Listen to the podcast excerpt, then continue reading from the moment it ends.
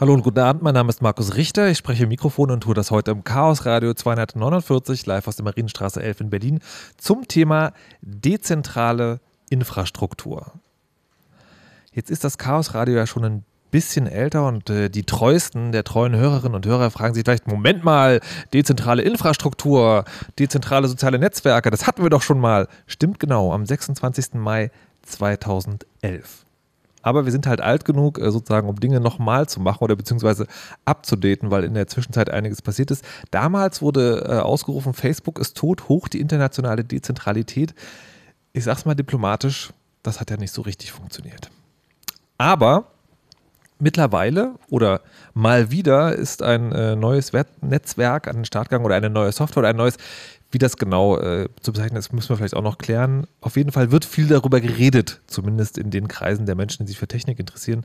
Mastodon soll so eine Alternative möglicherweise sein. Sind viele Leute da hingegangen, als Twitter mal sich wieder selbst kaputt gemacht hat. Und das Ganze ist eine, ein föderales System. Wir wollen heute in der Sendung mal, also A, erklären, was ist denn eigentlich dieses komische Mastodon? Und andererseits, was ist denn eigentlich diese föderale Systeme, Interfaces, Software, Programme, Plattformen? Braucht man das überhaupt? Wenn ja, wenn ja, wozu ist das gut? Dazu begrüße ich recht herzlich Rix und Lea. Hallo und guten Abend. Hallo. Moin. Zugeschaltet über äh, Jitsi und Betreiber oder Admins des äh, Chaos.social Mastodon Servers oder muss man Instanz sagen? Ja, machen, geht beides. Wenn, geht wenn du besser klingen willst, sagst du Instanz. Oh, wenn, ich besser, wenn, ich so klinge, als ob ich Ahnung hätte, meinst du? Also genau. die Instanz-Admins. Außerdem ähm, hier vor Ort im Club sind Henning Krause von der Helmholtz-Gesellschaft. Hallo. Hallo.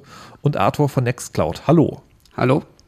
Ähm, jetzt, äh, das ging ja jetzt schnell zu sagen, das sind Mastodon-Admins. Ähm, Arthur, du bist bei Nextcloud und machst dort genau was? Ich bin dort ähm, Entwickler bei Nextcloud, äh, hauptsächlich im Backend im Server ähm, kümmere mich dort um die LDAP-Anbindung zum Beispiel oder auch um die Intra Infrastruktur, wie man irgendwie Kommentare hinterlassen kann zu Dateien oder auch zum äh, Chat in Nextcloud Talk, das es ja seit äh, kurzem gibt. Jetzt, Nextcloud ist ja sozusagen etwas, das man kennt, um Dateien zu synchronisieren. Was das wiederum mit sozialen Netzwerken und dann auch noch Föderalisierung zu tun hat, das erklären wir auch im Laufe der Sendung. Henning Krause von der Helmholtz-Gesellschaft, das ist ja, wenn man es kurz, äh, wie hast du es vorhin gesagt, eine außeruniversitäre Forschungseinrichtung, beziehungsweise ein Verbund davon. Was genau ist das und was machst du da? Genau, also es gibt natürlich die ganzen Unis, die man so kennt, äh, und dann gibt es noch die außeruniversitäre Wissenschaft. Und wir als Helmholtz Gemeinschaft heißt es äh, genau genommen. Verdammt. Ja. Äh, Der Server, äh, die Instanz, äh, die Gesellschaft. Sind, genau. Äh, sind eine von vier äh, großen außeruniversitären äh, Wissenschaftseinrichtungen neben Max Planck, Leibniz und Fraunhofer. Und wir von Helmholtz betreiben zum Beispiel Forschungsschiffe, die in die Antarktis und Arktis fahren, wie vom Alfred Wegener Institut. Wir machen äh, Klimaforschung, wir machen Krebsforschung, Luft- und Raumfahrt und so haben wir ganz viele Wissenschafts. Habt ihr auch Todesleser? Äh, ja, doch, äh, wir haben auch Todesleser, ja. Hört sich gut an. Und was machst du da? Äh, ich arbeite hier in Berlin äh, bei diesem äh, Brückenkopf, der so äh, übergeordnet ist ähm, und mache da in der Kommunikation die Social Media Kommunikation. Also ich bin der mhm. Social Media Fuzzi und mache da die ganzen bösen Sachen wie Twitter und Facebook, aber auch die guten wie Mastodon. okay, dann kannst du mir vielleicht gleich am Anfang mal erklären, ähm, was ist für dich Mastodon und wie bist du drauf gestoßen? Also ich äh, frage mich halt immer, wir wollen halt die, die Wissenschaft, die wir äh, mit den äh, steuerfinanziert von den Leuten so machen, wollen wir halt auch erklären, warum wir das machen. Wir wollen mit den äh, Leuten, die an Wissenschaft äh, interessiert sind, in Interaktion treten. Und äh, dazu machen wir, benutzen wir halt eigentlich alle digitalen Kanäle, die irgendwie sinnvoll sind und sich anbieten. Und als ich im April letzten Jahres über Mastodon gestolpert bin, habe ich sofort gesagt, dezentrale Netzwerke. Super. Aber halt, was ist das? Was also ist das? Jemand, jemand, sozusagen, also ich bin ja, ich bin ja hier immer der, der sozusagen vertreten für alle, die jetzt überhaupt gar keine Ahnung mhm. haben und jetzt ankommen und sagen so, Henning, ich habe gehört, Mastodon, something, something, Twitter, neu, was ist das? Also ich würde äh, sagen, äh, wenn äh, jemand sozusagen mit uns äh, sich öffentlich äh, austauschen möchte, wenn jemand mit uns äh, chatten möchte sozusagen öffentlich, so wie das auf Twitter auch geht, dann kann man das auch auf Mastodon machen. Und der, der tolle Vorteil davon ist halt, dass das nicht von einer privaten Firma ähm, betrieben wird, die eigentlich irgendwelche Geschäftsmodelle im Hintergrund hat und darauf gehend eigentlich alles optimiert, sondern dass das halt eine freie, offene Struktur ist, wo wir uns darauf verlassen können, dass dass äh, zum Beispiel eine chronologische Timeline äh, vorhanden sein wird äh, und das nicht von irgendwelchen Geschäftsmodellen uns kaputt gemacht wird. Wow, wow aber es ist schon ein bisschen Vorwissen, wir zu folgen. chronologische Timeline. Ähm, Lea, was würdest du sagen? Mastodon, was ist das eigentlich? Das ist gar nicht so einfach zu sagen. Ähm, der Unterschied ist für mich zum Beispiel, wenn man es vielleicht an einem Unterschied eben festmacht, einfach mehr Offenheit. Es ist eben nicht dieses, dass ich versucht werde, in ein Geschäftsmodell reingepresst zu werden mit meinen Aussagen, meinen Gefühlen, was auch immer ich auf äh, Twitter teilen möchte. Und das geht einfach auf Mastodon einfach viel besser, weil da habe ich eben eine Plattform, die ich auch ganz anders nutzen kann, dadurch, dass ich eben nicht das Produkt letztendlich bin. Okay. Arthur, hast du, benutzt du Mastodon? Du bist ja für Nextcloud heute. Benutzt du eigentlich Mastodon auch? Kennst du, weißt du, was das ist? Ähm, ja, ich äh, weiß, was Mastodon ist. Ich selber benutze es nicht, weil okay. ich anscheinend ein bisschen, bisschen alt und verrostet bin und noch auf äh, Diaspora rumhänge. Ähm, aber äh, ja, Nextcloud selbst, als ja, unser Community-Account, der hat eine Präsenz auf ja. Mastodon und auch viele meiner äh, Kollegen und ähm, äh, Community-Mitglieder sind halt eben auch da drauf. Okay. Vielleicht Rix, müsste ich auch nochmal nachziehen. Äh, Rix, wie würdest du Mastodon erklären? Na, wenn ich das meiner Mutter erkläre, sage ich zuerst, das ist wie Twitter, dann guckt sie mich an und sagt, das habe ich auch noch nie verstanden, warum Leute Twitter brauchen. Ja. Ähm, und dann sage ich, naja, es ist halt ein, ein Ort im Netz, wo ich äh, mit, mit äh, Freunden und mir noch überhaupt nicht bekannten Leuten, die ich dann aber auch total cool finde, kommunizieren kann über ernste Sachen und über, boah, nee, mir ist gerade die Kaffeekasse schon, Kaffeetasse schon wieder über den Laptop gekippt und alles dazwischen. Mir ist die Kaffeekasse schon wieder über den Laptop gekippt. Münzschepper. ähm, also, Mastodon, ich versuche es auch nochmal, ist ein soziales Netzwerk. Das heißt, es ist etwas, da kann man sich einen Account zulegen, kann Menschen folgen, kann Dinge reinschreiben, Fotos posten und äh, die liken und re welches Boost Tuten. heißt das, ne? Nee, schön, nicht Retuten. Das, nein. Oh ja. also was, genau, das ist eine schöne Sache. Ähm, es, macht, es macht ein paar Sachen anders. Auf eine grundlegende kommen wir gleich zu sprechen, die ja schon ein bisschen anklang, dass es nämlich nicht einen Mastodon-Server gibt, sondern ganz viele. Ähm, aber genau, was bei Twitter ein Tweet ist und bei Facebook ein Post und bei Instagram ein Bild, was ist das bei Mastodon nochmal? Ein, ein Tut, ein Tröd? Ich glaube, Tut auf Englisch, ja. Tut. Ähm, genau. Warum seid ihr dahin gegangen? Also Henning, wenn ich dir jetzt schon zugehört habe, würde ich jetzt vermuten, du bist dafür zuständig für Wissenschaftskommunikation. Da ist etwas, da sind mehr als einer. Hast du gedacht, gehe ich mal gucken? Genau, äh, erstens das und zweitens äh, habe ich wirklich auch diesen äh, Impuls halt, äh, dass, dass wir als Wissenschaftsorganisation äh, vielleicht auch ein bisschen die, äh, ja, einen ja sozusagen einen Weg bestreiten, in äh, soziale Netzwerke zu gehen, die halt diese Probleme, die äh, zum Beispiel Facebook mit sich bringt, wie wir das gesehen haben bei diesem Cambridge Analytica-Skandal mhm. äh, vor ein paar Monaten, äh, dass, dass, dass wir solche Probleme eigentlich auch äh, ja, vermeiden können. Natürlich äh, hat man bei dezentralen Netzwerken andere Probleme, aber ich sehe schon immer diese ganze Diskussion, wo es Probleme gibt bei Facebook letztendlich kann man viel darauf runterbrechen, dass da immer irgendwelche Firmen dahinter stehen, die damit unbedingt Geld verdienen müssen. Und mir stellt sich wirklich die Frage, wieso ist das eigentlich so? Es gibt ja auch andere äh, Dienste, äh, die nicht monetarisiert äh, werden, wie zum Beispiel E-Mail. Und äh, dann finde ich, dass, dass wir als Wissenschaftsorganisation, als ein gesellschaftlicher Player auch äh, sozusagen vielleicht, eine, ich will nicht sagen Vorreiter, aber doch äh, irgendwie auch früh mit dabei sein sollten, in solche Netzwerke reinzugehen, mhm. um dann halt auch Leute da reinzulocken. Also ich sehe schon, wir müssen wirklich gleich drüber reden, was bedeutet eigentlich Föderalisierung und was ist das Problem an zentralen Diensten. Aber vorher würde ich bei äh, Rix und Lea nochmal fragen wollen, wie war denn eure erste Begegnung mit Mastodon oder beziehungsweise was hat euch darauf aufmerksam gemacht? Bei mir war es ja wirklich so, äh, Twitter irgendwie cool, aber macht sich gerade kaputt. Ähm, dieses neue Ding, da reden jetzt in meiner Umgebung so ein paar Leute davon. Ich probiere es wenigstens mal aus. Und dann bin ich da halt hingegangen und das sieht von der Timeline her so, so ähnlich aus wie Twitter. Da sind auch ein paar Leute, die man kennt. So, also gerade hier Berliner Chaos-Umfeld, ähm, Podcaster und so weiter und so fort. Ähm, Lea, wie war es bei dir? Ja, bei mir war es eigentlich tatsächlich so, dass ähm, Rix irgendwann auf mich zugekommen ist, gesagt hat, hier ist diese coole Software. Wollen wir da nicht einfach gemeinsam eine Instanz Warte mal.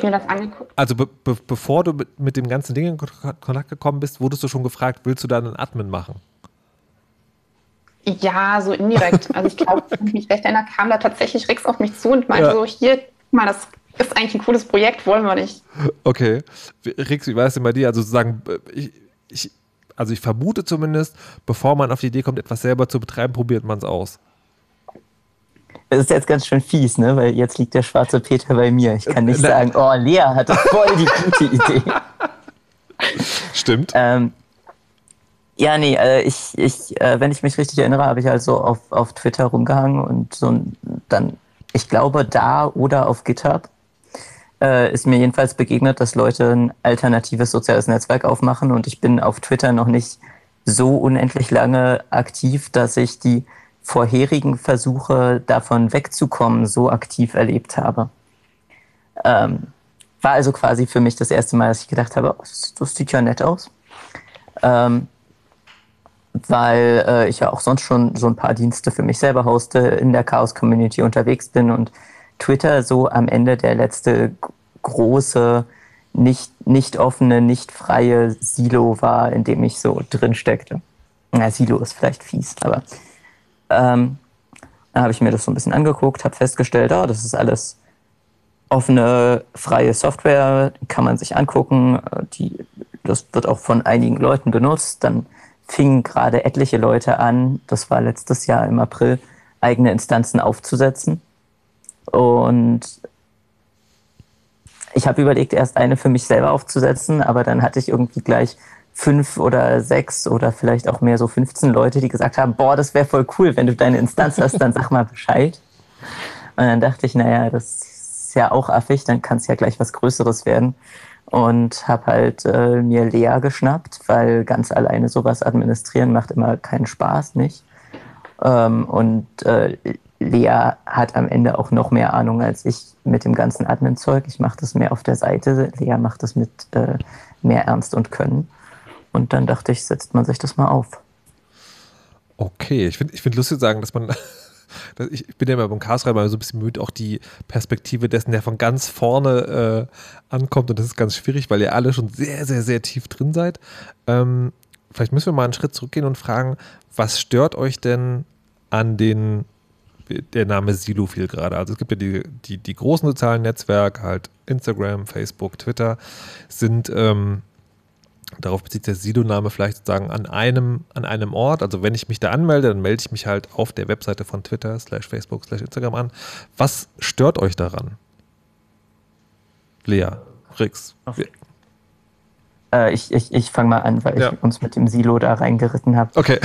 ähm, na, was, was, was für mich da schwierig ist, ist, dass man so gar keine Einsicht und gar keinen Einfluss hat. Also ich habe keine Einsicht, was, was Twitter in Wirklichkeit mit meinen Daten macht und was sie überhaupt sammeln. Ich kann jetzt natürlich äh, äh, Datenauskunftsbegehren stellen und ich kann denen auch glauben, was sie, was sie alles an Werbedienstleister weiterverkaufen und was nicht. Ähm, aber die machen da ja schon sehr viel so, so Zielgruppenaufbereitungen, finden raus, was mich wahrscheinlich interessiert und wem sie deshalb meine Daten am besten geben können und äh, Werbung schalten lassen. Und das alleine finde ich schon gar nicht mal so attraktiv. Und außerdem habe ich halt keinen Einfluss, nicht? Also Twitter ist ja relativ bekannt dafür, immer mal wieder auf Ideen zu kommen und die auch umzusetzen, die die Community eigentlich nicht geil findet. Also ob das jetzt was Albernes ist, wie ob das Symbol für einen Pfaff ein Stern oder ein Herz ist, oder was Größeres wie die Timeline zeigt dir plötzlich mehr die Sachen von den Leuten, mit denen du mehr interagierst, statt von allen Leuten gleichberechtigt. Das sind halt alles Dinge, auf die man genau null Einfluss hat. Und äh, das finde ich immer gar nicht so toll. Da sehe ich mich dann ziemlich schnell nach Alternativen um. Also das heißt, es geht, Moment, ich will nur kurz nachfragen, also es geht dir sozusagen nicht so sehr um was Konkretes, was dich geärgert hat, sondern eher um so ein Gefühl der Ohnmacht, weil du da irgendwo unterwegs bist und, also wie du gesagt hast, keine Kontrolle hast. Also du hast nicht einen konkreten Vorwurf, sondern du willst eher mehr Kontrolle. Ich, ich habe eine ganze Liste konkreter Vorwürfe, okay, aber, aber das wäre jetzt ein bisschen lang geworden und ich glaube, das passt hier am besten zusammen. Okay, alles klar. Lea? Was ich noch einen ganz wichtigen Punkt finde, mal davon abgesehen, dass ich mich da Tobi sehr weit anschließen würde, ähm, ein ganz großes Problem ist einfach auch, wie Twitter mit den Nutzern an sich umgeht.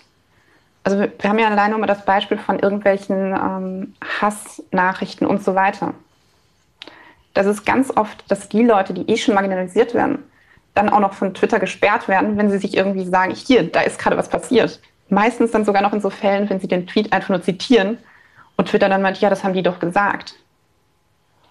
Und das ist auch ein Problem, das ich ganz groß sehe, ähm, dass es ganz unsichtbar ist, wo da wer wie moderiert und einfach das sehr intransparent einfach an der Stelle ist.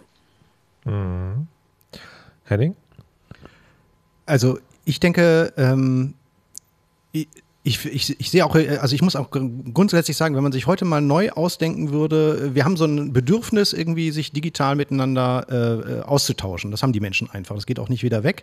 Aber wenn man sich heute mal neu ausdenken würde, wie würde man sich denn solchen, so einen digitalen Austausch äh, gewährleisten können, dann äh, würde man wahrscheinlich nicht da landen, dass man irgendwie drei, vier große äh, Firmen hat, die, äh, die dann diese, diese Apps äh, betreiben und diese Dienste betreiben.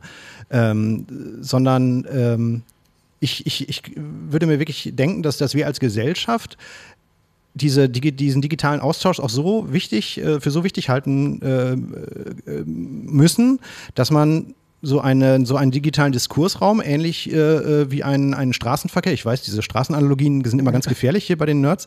Ähm, äh, dass, dass man, so wie wir auch eine Straßeninfrastruktur öffentlich betreiben, äh, dass man vielleicht auch dahin kommt, dass, ja, dass es eine so eine so eine verteilte Infrastruktur. Halt, halt. Bevor, du, bevor wir da hingehen, was die Lösungen für die Probleme sein könnten, was sind denn die Probleme? Nee, wir haben das zum, Beispiel bei diesem äh, Cambridge Analytica-Skandal äh, im mhm. März und April gesehen, dass, äh, dass Facebook äh, Schindluder mit den Daten äh, betrieben hat, dass sie äh, äh, Firmen Zugriff auf, auf Daten gegeben hat, wo wir alle uns nicht darüber im Klaren waren, dass das äh, mit unseren Daten äh, passieren könnte. Und die machen das, das passiert natürlich deswegen, weil die halt äh, Geld verdienen wollen, auf gewisse Art und Weise. Mhm. Und ich sehe ich halte dieses, dieses äh, äh, Leute wollen sich digital austauschen für so wichtig, dass man äh, da äh, das dem, dem wirtschaftlichen Kreislauf ruhig entreißen kann und sagen kann, ähm, äh, das ist jetzt hier mal äh, gesellschaftlich ein so wichtiger äh, Aspekt, dass Leute sich digital austauschen können, dass daran nicht unbedingt Geld verdient werden muss. So wie auch äh, am Wassersystem man das vor ein paar Jahren in Berlin mal wieder zurückgekauft hat aus der privaten Hand in die, in die öffentliche Hand. Und äh, dass, dass es keine Notwendigkeit gibt, da unbedingt äh, jetzt irgendwie, dass da Leute mit reich werden müssen, sondern das muss halt äh, betrieben werden, das muss funktionieren. Und äh, das muss nicht irgendwie von ein paar wenigen Firmen betrieben werden. Das heißt aber, also die Gründe, die ihr alle genannt habt, die sind schon sehr auf einer Metaebene. Es geht also nicht so sehr ums, äh, um, um so konkrete Wehwehchen, sage ich mal, die damit geklärt werden, sondern eher ums große Ganze, also der, der Kontrollverlust, die Transparenz der Moderation und die ganz grundsätzliche Frage, wie organisiert Gesellschaft eine soziale Interaktion im Digitalen, ähm, was ich ganz spannend finde. Und das Ding ist, zu jedem dieser einzelnen Punkte hätte ich jetzt eigentlich sofort die Frage, naja, Moment mal, aber wie wird denn das jetzt durch Mastodon gelöst? Und mir fällt gerade auf, dass wir heute dann auch nochmal über zwei Sachen reden müssen. Ne? Weil also einerseits ist Mastodon halt eine konkrete Software und die ja heute ein ausführliches Beispiel sein wird, aber halt auch nur ein Beispiel ist für die Technologie, über die wir eigentlich reden wollen. Das ist der andere Punkt, nämlich die Föderalisierung von Systemen. Und da würde ich jetzt, bevor wir dann gleich in die erste Pause gehen, ähm, das mal fragen wollen. Könnt, können kann mal bitte jemand von euch, bitte mal ein Handzeichen, erklären, was diese Föderalisierung eigentlich heißt. So einfach wie möglich. Wer möchte? Möchte jemand? Rea? Lea? Rix? Ich kann es gerne mal versuchen. Yes, please. Also, um es mal an einem Beispiel festzumachen, das äh, vermutlich auch die meisten Leute kennen werden. Das ist einfach zum Beispiel E-Mail. Ist da sehr ähnlich. Das heißt, ich kann mir eigentlich, habe ein System, in dem ich nicht einen Anbieter habe, sondern in dem ich viele Anbieter haben kann und die trotzdem sich auf einen Standard sozusagen geeinigt haben, sodass ich miteinander kommunizieren kann, egal welchen Anbieter ich mir raussuche. Okay. Das heißt also, bei E-Mail ist es der Fall, ähm, ich, ich, ähm, ich mache mir meinen eigenen E-Mail-Account, also um einen großen zu sagen, bei Gmail oder halt bei meinem eigenen Webserver, weil mein Webhoster das anbietet, oder ich setze selber einen Mail-Server aus, gibt also diese ganzen Abstufungen und dann können wir aber trotzdem untereinander interagieren. Genau. Das ist das, die Grundlage des Föderalismus. Okay, und dann ist sozusagen, ähm, was muss man Kannst du das noch genauer erklären, was das in sozialen Netzwerken bedeutet? Also was der Unterschied zwischen einem zentralen äh, sozialen Netzwerk ist und einem dezentralen und vor allen Dingen, was das dezentrale können muss. Also wenn ich mir das, wenn ich das richtig verstanden habe, ist es ja so, also Mastodon ist sowas wie Twitter, aber ich kann mir selber einen Server einrichten und dann ist es ja, wenn es wie Twitter wäre, könnte ich dann nur mit den Leuten interagieren, die auf demselben Server sind. Das geht aber, aber Mastodon kann mehr. Genau. Ähm, Im Prinzip hast du ja schon jetzt zwei Beispiele gebracht ähm, mit Twitter und Mastodon. Also Twitter als zentralen, zentralistisch mhm. aufgebauten Dienst und Mastodon eher als dezentral aufgebauten Dienst. Und da muss einfach natürlich eben durch gewisse Standards, im Falle von Mastodon ist das jetzt ActivityPub, äh, sichergestellt werden, dass diese ganzen ähm, Einzelinstanzen, diese Einzelinstallationen, die auch jeder selbst betreiben kann, miteinander reden können. Das ist die Grundbedingung und die muss eben sichergestellt werden über standardisierte sozusagen Sprachprotokolle. Sprache, also nicht im Sinne von Audio, sondern Sprache im Sinne von, dass die verschiedenen Instanzen miteinander reden können. Ja ein definiertes Format eben. Okay. Ähm, über dieses übrigens, das kann ja dann jeder betreiben, müssen wir nachher auch nochmal ausführlich reden. Wir machen aber jetzt erstmal. Ähm, das, ist in Anführungszeichen. Das, in, das ist in Anführungszeichen, aber wir werden sozusagen gleich nochmal rausfinden, wie groß die Anführungszeichen sein werden. Jetzt machen wir erstmal eine kleine Pause. Und die ist wie immer äh, untermalt mit Netzmusik. Die kommt heute von Timecrawler die äh, sehr schöne Musik gemacht haben, die Mo rausgesucht hat. Netzmusik kann man sich frei runterladen. Das Album heißt Osaka 82 und äh, hört sich so ein bisschen an wie so eine Mischung aus Blade Runner Musik und Pixel-Grafik. Also soweit sich Musik wie Pixelgrafik anhören kann. Einfach mal reinhören. Alle Songs kommen heute von diesem Album und der erste ist Driving in the Rain.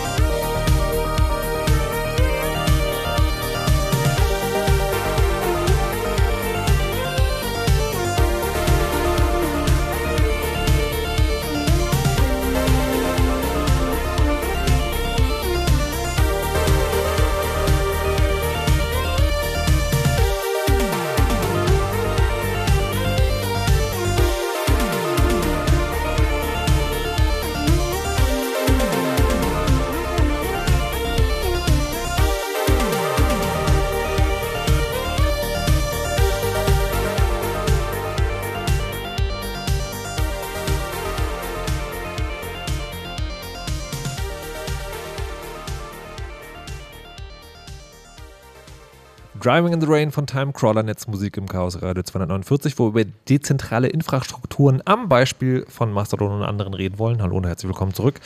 Ähm, ich würde jetzt gerne darüber sprechen, was genau Mastodon macht, was es anders macht und was für Vorteile das hat und welche Probleme es vielleicht noch gibt. Ähm, ein, ein großes Ding ist ja zum Beispiel, was bei Twitter oder was eigentlich bei jedem größeren sozialen Netzwerk ähm, zumindest bei den Power-Usern für Unmut gesorgt hat, ist dieses, die Timeline ist nicht mehr chronologisch. Also früher war es ja so, man hat was gepostet, dann ist das da in der Timeline aufgetaucht, also oder beziehungsweise wenn ich Leuten gefolgt bin oder die abonniert habe, dann habe ich halt ganz oben gelesen, was hat jemand als letztes gepostet. Dann ging das halt sozusagen der zeitlichen Reihenfolge nach unten. Und irgendwann, ich glaube, Facebook hat damit angefangen, war das so, nein, äh, wir werden jetzt mal aufgrund der Likes, die du schon ausgegeben hast, äh, mal versuchen rauszufinden, was könnte dir denn jetzt am besten gefallen. Das hat dann überall äh, übergegriffen und dann war es bei, bei Twitter, das hat auch für Unmut gesorgt, sogar so, dass sie nicht nur diese Timeline algorithmisch sortiert haben, sondern nicht nur Tweets gezeigt haben, die Leute geschrieben haben, denen man gefolgt ist, sondern auch Tweets auf Tweets von an, nee, wie war das? Tweets, die Leute geliked habe, denen ich folge. So rum. Also die Timeline war so ein wildes Wischmasch, über das man ähm, keine Kontrolle hatte.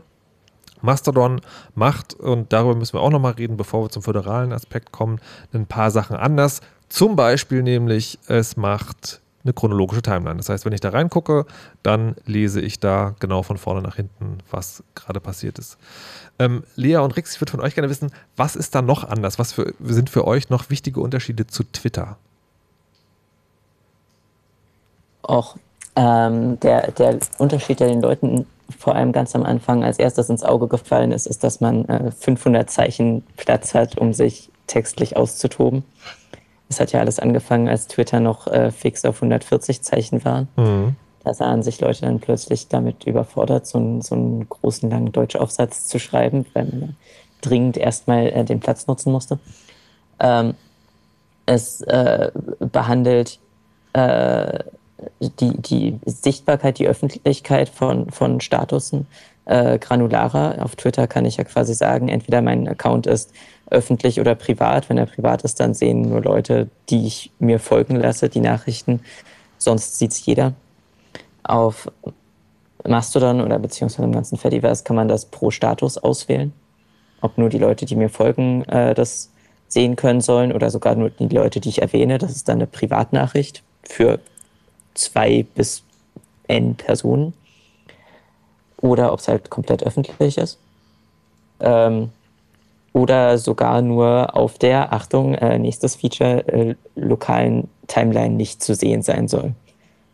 Ähm, das ist, glaube ich, der andere große Unterschied so für, für die Nutzenden ist, dass es nicht nur die eine Timeline gibt, die man auf Twitter hat, sondern noch mehrere daneben. Nämlich die Timeline, die man auf Twitter hat, ist ja die von den Leuten, denen man folgt. Und, äh, oder auch noch, was die liken oder nicht auf Twitter. Und auf Mastodon gibt es daneben noch die lokale Timeline, wo man sieht, was auf der eigenen Instanz so los ist, unabhängig davon, ob man den Leuten folgt oder nicht. Und die globale, die einem Einblick auf, in dieses ganze Fediverse, in den ganzen Instanzenverbund gibt. Ich, also das, sagen, die Analogie bei Twitter wäre ja, äh, ich lese auf twitter.com, was alle Twitterer auf der ganzen Welt schreiben. Und ich vermute mal, die für, für Mastodon insgesamt ist äh, genauso unlesbar. Diese lokalen Timelines, bringen die tatsächlich irgendwas? Kann man denen noch folgen? Ja, kann man durchaus machen. Ähm, es kommt ein bisschen auf die Instanzgröße an.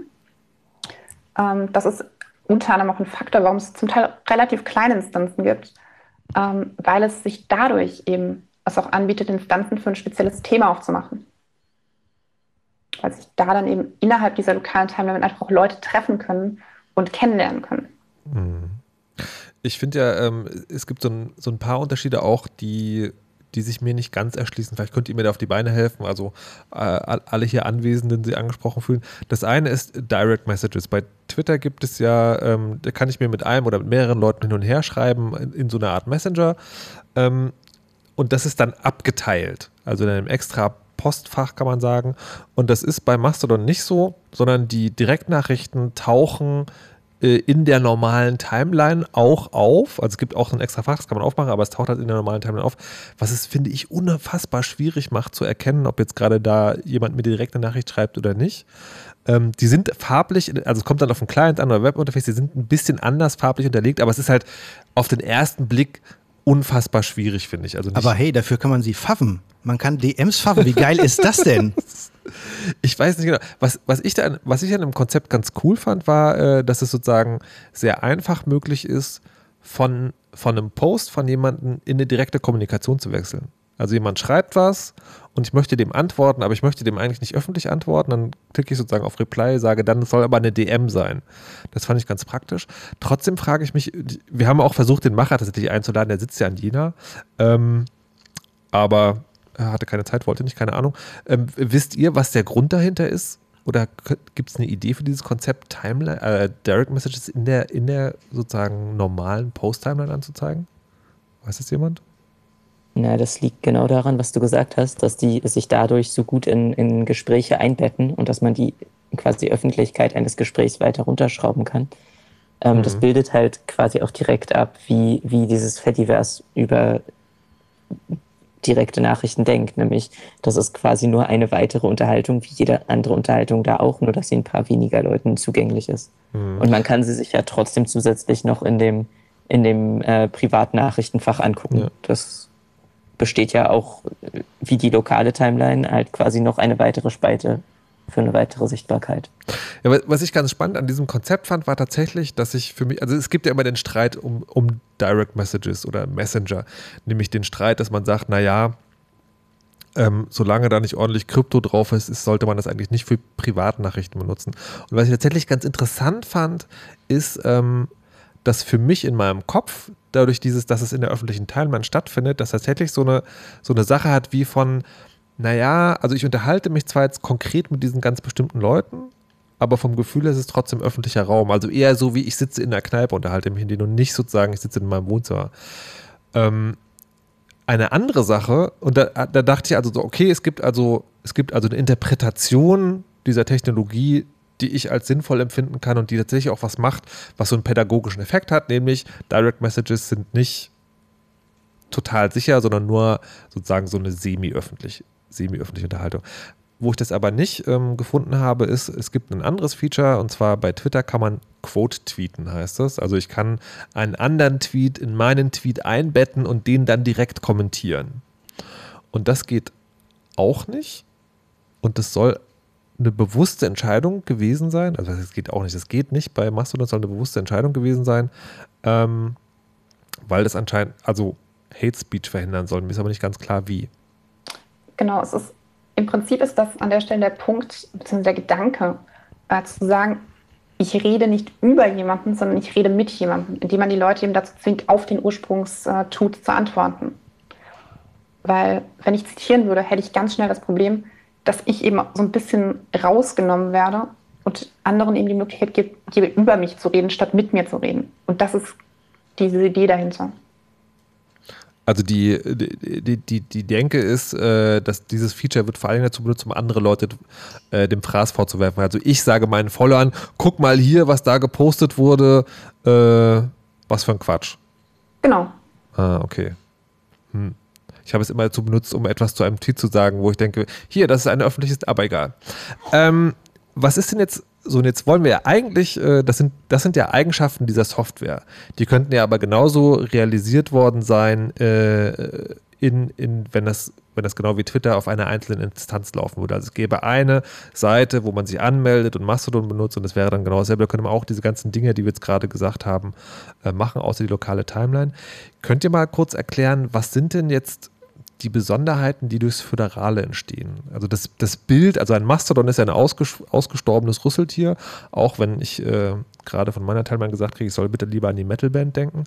Ähm, das, äh, was mit den verschiedenen Instanzen verbunden ist, ist so ein Herden, Herdengedanke. Ist das richtig? Wir hatten es ja ganz kurz vorhin schon, dass sich dadurch zum Beispiel auch einfach geben kann, dass man, ähm, dass man gruppenspezifische Instanzen betreibt. Also zum Beispiel themenspezifisch.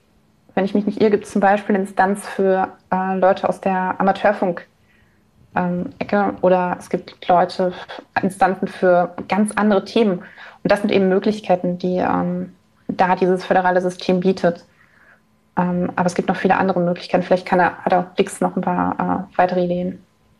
Ähm, genau, das ist ein weiterer äh, schöner Vorteil äh, ist, dass die Instanzen ähm, gar nicht gezwungen sind, alle genau denselben, dieselbe Software am Laufen zu haben.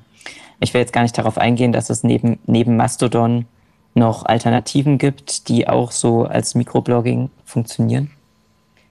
Aber man kann äh, erstmal Kleinigkeiten ändern. Man kann ändern, wie die Instanz aussieht. Es gibt äh, Instanzen, die, die sind einfach in anderen Farben gestylt oder die haben eigene Maskottchen. Bei uns hat zum Beispiel das, das Mammut eine kleine Fairy Dust im Rüssel statt eines Papierfliegers. Ähm, und es gibt auch Instanzen, die, die laufen auf leicht modifiziertem Code, der zum Beispiel erlaubt, mehr als 500 Zeichen zu posten oder wo kleinere Features dazu gebaut wurden, die im, im Kernmastodon es noch nicht geschafft haben oder vielleicht auch grundsätzlich nicht geschafft haben, ähm, die aber Leuten wichtig genug waren, dass sie, dass sie halt den Code modifiziert haben, Fork äh, davon gestartet haben und äh, mit dem dann ihre Mastodon-Instanz betreiben und so dann da andere Features bieten.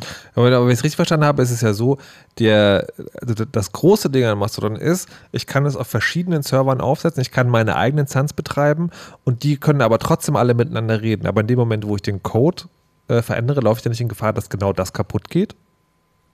Das kannst du natürlich nur einfach so machen, wenn du so ein bisschen weißt, was du tust. Wenn du veränderst, wie die Server ihre Nachrichten zueinander schicken, dann wird es schwierig. Also wenn du diese Ebene der Kommunikation zwischen den Servern angreifst, dann ja. Aber den Servern ist ja völlig egal, welche Farbe eine andere Instanz hat. Das sehen die ja nicht mehr. Ne? Naja, aber zum Beispiel die Länge der Nachrichten könnte auch schon ein Problem sein, oder? Ähm, könnte, ein Problem sein, wenn wir uns einfach äh, auf, auf äh, das Hirngespinst eines Entwicklers und wie der sich denkt, äh, wie Server kommunizieren sollen, verlassen müssten. Aber glücklicherweise gibt es da ja einen Standard. Ja, wir sind ja Nerds und wir haben ja für, für alles einen Standard oder meistens auch mehr so 5 bis 15. Und in dem Fall sagen die Standards nichts darüber, wie lang die Nachrichten sein dürfen. Ähm, und äh, deshalb lässt sich da einiges modifizieren. So, also quasi man, solange man sich innerhalb dieses Rahmens bewegt, äh, ist dann auch die Interoperabilität nicht gefährdet. Genau. Ähm, Henning, hast du noch irgendwie sagen besondere Vorteile, die, die für dich aus dem föderalen System? Also du hast das eine Ding, da will ich gleich noch genauer drüber reden, ist, man ist nicht in der Hand des einen Betreibers, da sprechen wir gleich drüber, aber hat ansonsten dieses System, es gibt da verschiedene Instanzen noch einen Vorteil für dich? Ähm, da mir ist eben nur als ein Beispiel eingefallen, dass man nicht nur so thematische äh, Instanzen haben kann, sondern es gibt auch regionale Instanzen. Also ein Freund von mir betreibt zum Beispiel Bonn.social und da mhm. äh, machen die allerlei auch ja lokalen Inhalt, der sich irgendwie auf Bonn bezieht. Und äh, sowas geht natürlich auch, aber nee, ansonsten fällt mir jetzt gerade nichts ein. Jetzt äh, muss ich mal eine, eine Frage stellen, die ist auch sozusagen vereinzelt vorgekommen. Äh, ich, das heißt ja, wenn ich mich für also eine Instanz interessiere, warte mal, ich muss es mal kurz sagen. Also, es gibt verschiedene Instanzen und die können verschiedene Themen haben. Also nicht müssen, aber können. Ähm, und wenn ich mich jetzt für die interessiere, habe ich ja zwei Möglichkeiten. Entweder ich mache mir einen Account auf irgendeiner Instanz und abonniere dann von der anderen Instanz halt die Accounts, die mich interessieren. Also ich, ich gehe sozusagen gezielt zu wie Bond Social oder halt äh, zur Instanz der Einhornfreunde und sage dann, aha, irgendwie guck mir die lokale Timeline an, dann sehe ich ein paar Accounts, den folge ich. Kann ich auch einer anderen lokalen Timeline folgen? Also du hast für deine Instanz erstmal nur die ähm, lokale Timeline. Sag genau. mal, wenn du jetzt das Webinterface benutzt. Ja. Yeah. Es gibt inzwischen aber Apps, die das, oder Clients eben fürs Handy zum Beispiel, die das nochmal ein bisschen spezifischer machen, die dann ermöglichen, in andere Instanzen sozusagen in die lokale Timeline reinzugucken. Ein so, Beispiel wäre da zum Beispiel MasterLab, das kann das. Aber es ist nicht so, dass ich, dass ich quasi sagen kann, also wenn ich bei mir auf den Reiter äh, äh, lokale Timeline, das ist immer ja Quatsch, aber sagen, es gibt nicht dieses Ding, ich sage, ich möchte gerne in lokalen Timelines folgen von äh, Einhornfreunde, Bond Social und Chaos Social. Sowas Nein, geht nicht. Das geht okay. Nicht das heißt also, wenn ich, wenn ich das will, dann ist die andere Wahl, die ich habe, ich mache mir auf jeder Instanz, die mich interessiert, einen Account. Genau. Und dann habe ich aber drei einzelne Accounts. Was nicht unbedingt ein Riesenproblem ist, die meisten Clients, wenn man mal vom Webinterface absieht, können mehrere Accounts. Was heißt, können mehrere Accounts? Man muss die dann umschalten oder man hat dann ähm, eine Timeline, die das alles verbindet? Oder? So einrichten, dass man, genau, das ist theoretisch möglich. Und ist das, das kommt eben ein bisschen drauf an, was der Client gerade macht. Also theoretisch möglich, ist es auch praktisch? Hat da jemand Erfahrung mit, mit, mit dem Betreiben von mehreren äh, Accounts? Also ich habe zum Beispiel mehrere Accounts, weil ja. wir zum Beispiel auch noch auf cars.social einen Ordnung-Account haben, über den mhm. wir so offizielle Sachen publizieren. Und der ist natürlich genauso eingerichtet in meinem Twitter in dem Fall. Und da läuft das einfach beides rein und ich sehe das einfach, ah. das ist ein Wisch zur Seite und dann sehe ich die anderen äh, Sachen. Also du musst die Accounts umschalten? Nein, das ist einfach nur einmal zur Seite wischen sozusagen. Ja, aber sozusagen aber ich könnte es auch in eins laufen lassen. Okay, weil ja, hey. ja, eine andere Möglichkeit, äh, sozusagen noch instanzübergreifend äh, zu kommunizieren und zu lesen, sind natürlich auch Hashtags. Äh, bei mir in der App ist es dann zumindest so, dass sozusagen die Hashtags dann aus der globalen föderierten Timeline rausgesucht werden und ich dann zu einem Hashtag wie Introduction zum Beispiel, wo Leute sich, die jetzt einen neuen Account aufgesetzt haben, erstmal selbst vorstellen, dann auch das sehe, wenn das von anderen Instanzen herkommt und ich dann entscheiden kann, ob ich ja, denen vielleicht folgen möchte.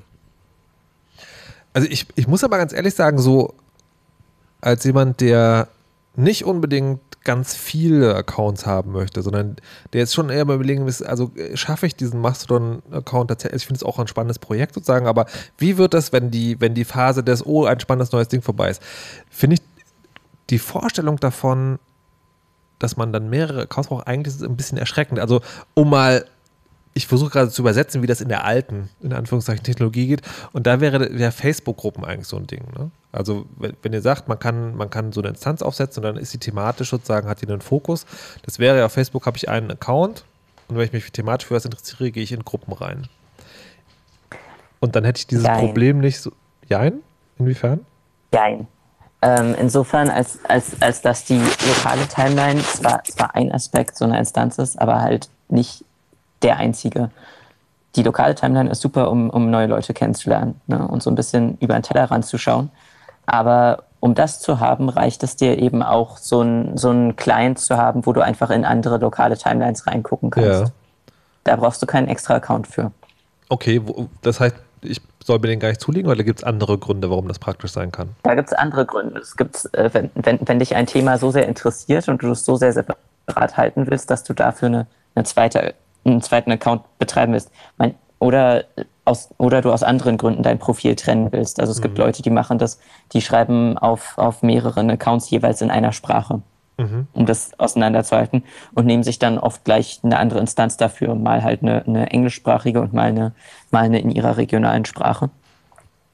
Ähm, oder die haben halt starke Interessengebiete. Ich habe zum Beispiel, ähm, ich, ich, habe bemerkt, dass ich so viel darüber schreibe, was für Bücher ich gerade wieder lese ähm, und welche ich als nächstes lesen will und überhaupt was für Meinungen ich da habe. Und das sind viele Meinungen, dass das vielleicht die Leute auf chaos.social gar nicht so irre interessiert hat und vor allem es, es Instanzen gibt, die sich damit viel mehr äh, beschäftigen, wo ich auch Leute kennenlernen will. Mhm. Und deshalb habe ich mir da einen zweiten Account gemacht.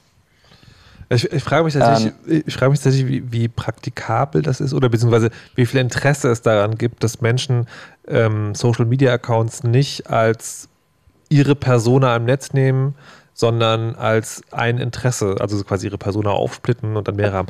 Ich will die Frage mal umge umgedreht stellen. Ihr habt ja Chaos Social, das ist ja die äh, Instanz, die ihr betreibt.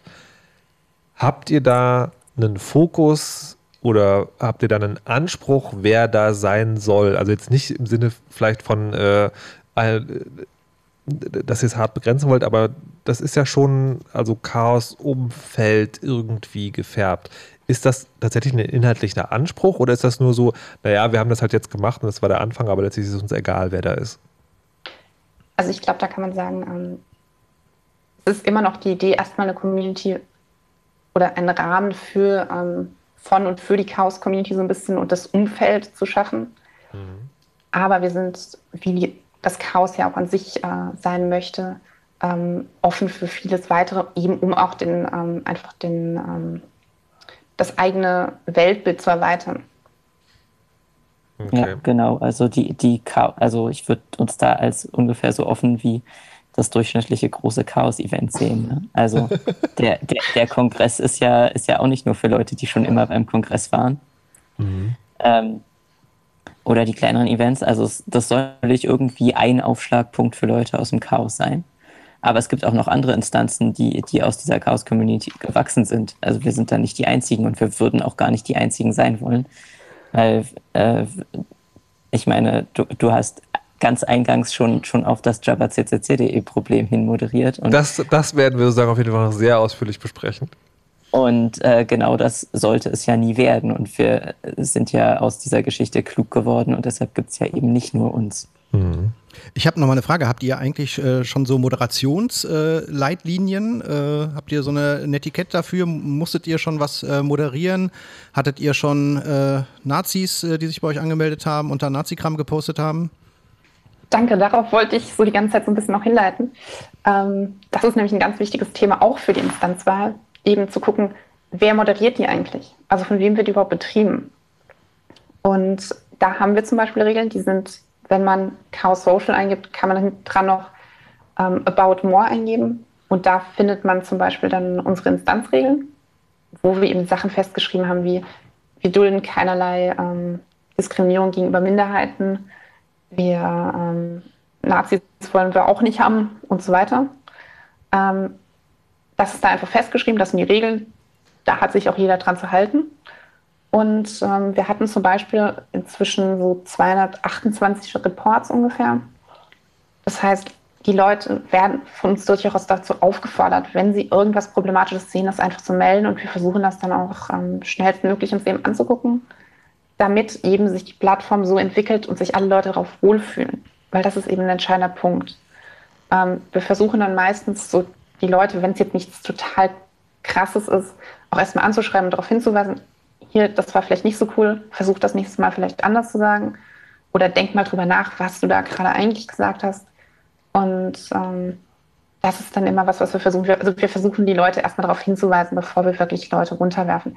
Aber, das muss ich auch sagen, wir hatten schon ein paar Fälle, wo wir tatsächlich so weit gehen mussten, weil es einfach nicht anders geht. Und was tatsächlich auch noch ein ganz hartes Mittel ist, es gibt aus dem asiatischen Bereich, wo auch die Rechtslage ein bisschen anders ist, ähm, gewisse Instanzen, die Material verbreiten, das in Deutschland nicht erlaubt ist. Und da mussten wir zum Teil so weit gehen, das dokumentieren wir aber auch öffentlich, dass wir ganze Instanzen von unserer abgeschnitten haben, weil wir einfach diese Daten äh, nicht auf unseren Servern haben wollen, weil wir uns damit schon strafbar machen würden. Also das heißt, ihr äh, Kontakt unterbinden heißt, ihr verhindert, dass Nutzerinnen und Nutzer auf eurer Instanz wie auch immer gearteten Kontakt zu Nutzerinnen und Nutzern dieser Instanz haben. Das, das und tatsächlich noch, dass die Sachen über die föderierte Timeline zu uns kommen. Also ihr verhindert, dass jemand, der auf einer dritten Instanz einen Inhalt der besagten Instanz repostet oder was auch immer, dass das bei euch durchschlägt. Genau, im Prinzip alle Möglichkeiten, dass das irgendwie unsere Instanz erreicht. Aber Entschuldigung, ist das nicht Überwachung und Zensur? In dem Fall Total. ist es Selbstschutz. Also, ne, also sagen jetzt äh, nicht auf die Barrikaden gehen, das ist sozusagen für die Übertreibung, aber in der theoretischen Diskussion spielt das halt wieder eine Rolle. Ne? Also ihr seid schon die, die entscheiden, was auf dem Server passiert. Das ist richtig. So, jetzt hat ja äh, Rix zum Beispiel ganz am Anfang gesagt, einer der Hauptpunkte dafür ist, ähm, äh, die Kontrolle zu erlangen. Und das ist ja schön für dich, also du hast jetzt sozusagen die absolute Kontrolle, wie er gerade auch äh, dargestellt hat, aber inwieweit überträgt sich das auf die Nutzerinnen und Nutzer? Ähm, ich habe jetzt die total absolute Kontrolle über eine kleine Instanz in diesem Fediverse. Mhm. Ähm, ist, ist der erste Punkt. Also das macht einen der theoretischen Unterschiede nicht. Es sind jetzt nicht alle Leute genau nur von mir abhängig, mhm. ähm, wie sie es auf Twitter wären, wenn mir Twitter gehören würde. Ha, aber äh, wenn ich jetzt anfangen würde, da irgendwie manisch durchzudrehen, äh, oder Entschuldigung, ähm, das, das ist keine gute Formulierung, wenn ich, wenn ich da jetzt anfangen würde, ähm, irgendwie die Instanz nach genau nur meinen Wünschen zu gestalten, dann hätte auf Twitter niemand die Möglichkeit, irgendwie großartig was dagegen zu tun und im Fediverse könnten die Leute woanders hin abwandern. Aber ähm, was, was äh, die Leute auch machen können, ist ja vor allem schon vorher zu gucken, wie so eine Instanz geführt wird, wenn sie sich gerade dabei sind, eine auszusuchen. Und Lea und ich machen das ja so, dass wir alles sehr breit öffentlich dokumentieren. Also wir haben eine Liste, welche mit, mit, welchen Instanzen wir aus welchen Gründen gerade nicht föderieren. Ähm, die ist auch auf Git geführt, das heißt, man kann sehen, wann und warum die geupdatet wurde. Ähm, und bevor wir irgendwie sonst Dinge an der Instanz ändern, holen wir auch immer die Meinung von den Leuten auf der Instanz ein. Also als wir uns zum Beispiel entschlossen haben, vorübergehend die oder als wir uns das erste Mal entschlossen haben, die Anmeldungen zu schließen, wurde da auch vorher drüber geredet. Mhm. Oder als wir das letzte Mal eine Regel zusätzlich eingeführt haben, wurde das auch vorher diskutiert und da, das ist nicht irgendwie von oben durchgedrückt. Klar liegt die letzte, liegt die Entscheidung am Ende bei uns. Aber das ist jetzt nichts, äh, was wir irgendwie hart ausnutzen also, wollen. Also ihr betreibt die Instanz so, wie ihr euch vorstellt, dass es gut wäre und sozusagen der technische Vorteil ist für Nutzerinnen und Nutzer, im Zweifel kann ich immer woanders hingehen. Genau, und wir setzen im Prinzip darauf, dass wir das, unseren Job gut machen und die Leute uns dann eben mit Vertrauen entgegenbringen ja. und eben nicht wegwechseln. Okay. Aber trotzdem werden wir gleich darüber reden, äh, wie das eigentlich geht. Also, weil ich, um Beispiel Föderalisierung, ich kann ja mir jederzeit ein neues E-Mail-Konto irgendwie zulegen. Wie ist denn das eigentlich, wenn ich so einen Account umziehen will? Und das andere ist, es gibt ja so ein paar Sachen, wo man sagt, ja, also irgendwie, was machen die eigentlich mit meinen Daten? Das ist ja bei Twitter nicht so klar, deswegen ist Mastodon besser. Ob das wirklich so stimmt und wie das da genau ist, das klären wir auch gleich und sprechen dann drüber, ähm, was es noch für föderale Systeme gibt. Vorher noch eine kleine Musik, aber von Timecrawler, nämlich Mount Fuji. Musik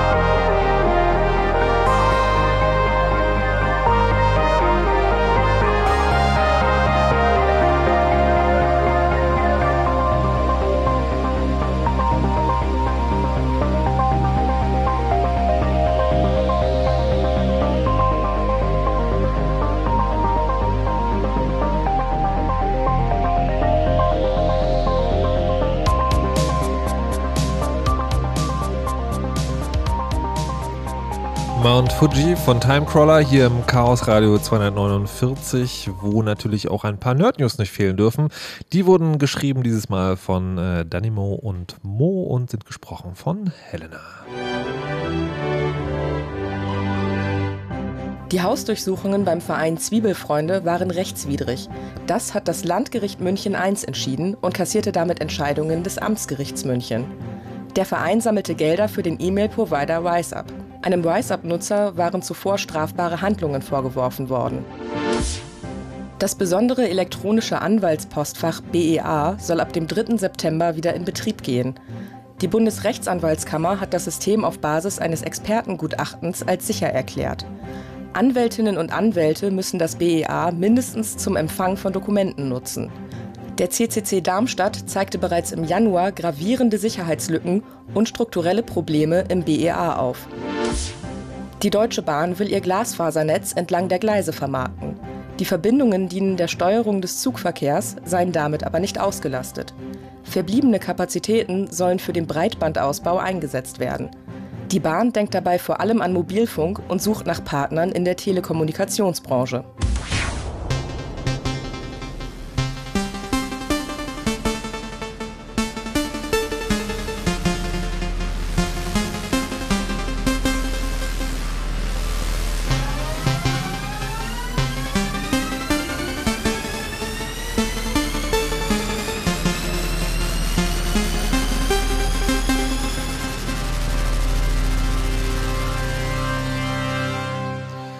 Und damit herzlich willkommen zurück zum Chaos Radio 249, wo wir äh, weiter über Mastodon und föderale Systeme sprechen wollen und hatten äh, vor der Pause gerade geklärt, naja, im Zweifelsfall kann man ja immer weiterziehen. Das heißt, ich kann meinen Account nehmen und irgendwo anders hingehen, auf eine andere Instanz, vergleichbar mit, also der Vergleich hinkt wie alle Vergleiche, aber vielleicht vergleichbar mit, ich richte meine neue E-Mail-Adresse bei einem anderen Anbieter ein.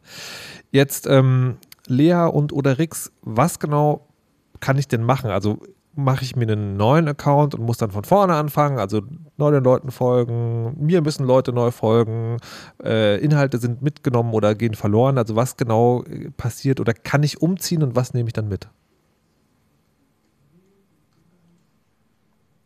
Ähm, du machst dir erstmal ganz normal einen neuen Account, wie du es hm. gesagt hast, als wäre es dein erster Account. Ja. Und ähm, du nimmst nicht nicht mit, was du schon gepostet hast. Okay. Weil du nicht rückwirkend äh, Status absetzen kannst. Also du sag, kannst nicht sagen, dieser Account hat übrigens vor einem Jahr das hier geschrieben. Das ist schwierig, weil sonst könntest du das ja überall hinfaken. Ne? Guckt mal, ich habe vor einem Jahr schon vorhergesagt, was, was heute passieren wird. Könnte man da nicht was mit Blockchain? Alter! Bitte, liebe Hörerinnen und Hörer, entschuldigt diesen Insider-Gag. Wir haben wirklich nicht die Zeit, den zu erklären. Aber gut, okay, das geht also nicht. Keine Posts? Ähm, keine Posts. Okay. Ähm, du kannst auch nicht einfach so mitnehmen, wer dir folgt, weil damit, also damit würdest du ja einfach fremd äh, Leuten sagen, du folgst jetzt übrigens einer anderen Person. Ähm, mhm. Das lässt sich ja auch einfach so äh, missbrauchen. Du kannst aber mitnehmen, wem du folgst. Mhm. Also du kannst eine, eine, eine Liste importieren, also vorher exportieren und dann wieder importieren und dann hast du die Leute, denen du folgst, wieder da. Ähm, und du kannst auf deinem alten Profil einen äh, Redirect-Hinweis äh, anbringen. Also kannst sagen, dieser Account ist jetzt lahmgelegt. Das steht da auch so. Also es ist ein Feature. Das ist nicht nur was, was du da so irgendwo halt hinschreibst. Mhm ähm, dieser, dieser Account ist lahmgelegt, wenn du dem folgen willst, dann, dann klick hier, kommst zum aktuellen. Aber ich muss ja, also das war nur ein doofer Gag mit der Blockchain, aber ich muss trotzdem mal fragen, äh, gibt es keine Möglichkeit, sozusagen einen, einen eindeutigen Identifikationsmechanismus zu erzeugen, der halt genau das macht? Also der sagt, okay, äh, da gibt jemand einen Account auf und möchte den umziehen und dass man das dann doch mitnimmt? Also ist das technisch nicht möglich? Oder ist es zu aufwendig, um es umzusetzen? Das ist technisch sicher möglich, aber nicht umgesetzt, weil es sehr, sehr aufwendig ist, das gut und richtig und nicht missbrauchbar hinzukriegen.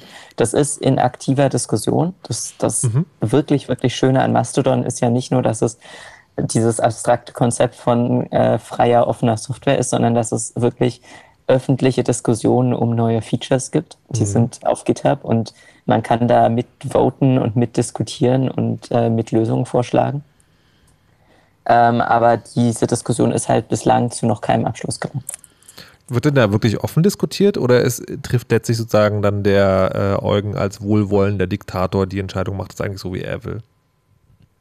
Ähm, tut er, äh, ist auch was, was nicht allen Leuten super lieb ist, hat bislang gut genug funktioniert, obwohl es auch, wie gesagt, den einen oder anderen Fork von Mastodon gibt. Mhm. Ähm, aber trotzdem lässt sich an den meisten Stellen mit Argumenten ziemlich weit kommen. Also okay. sonst hätte das so lange nicht zusammengehalten. ich würde mal zu, zurück zu dem, äh, zum User umzugehen. Du hast gesagt, man kann so ein Redirect einrichten. Wenn ich jemanden folge, der umzieht, kriege ich dann irgendwie eine Benachrichtigung? Also sagt mir dann mein Mastodon, ey, du folgst jetzt mal einen Typen, aber der ist jetzt leider ganz woanders, aber klick doch mal hier. Oder ist das eher so, wenn ich aktiv auf das Profil klicke, weil ich denke, ja Mensch, von dem habe ich ja lange nichts mehr gehört, dann steht das da irgendwo? So ist das ja. Also ich habe dafür noch nie eine Notification gesehen. Ich glaube, dafür gibt es keine. Wäre aber, siehst du, es wäre wieder was, was man äh, als, als, als Feature-Vorschlag mhm. in dieses Mastodon-Repo schubsen könnte und mit gar nicht so schlechten Chancen, dass es passieren würde. Okay, und, und kann man sowas einrichten wie, äh, okay, ich habe jetzt einen neuen Account und da soll einfach mein alter Account immer re... Was? Retooten? Retooten. Boosted, äh, reboost. Reboosten, was der, was, der, äh, was der neue Account macht. Das lässt sich, also ich habe dafür noch nichts gesehen, aber dafür einen, einen, Bot zu schreiben, der sowas macht, das dürfte okay. ziemlich leicht sein. Ja.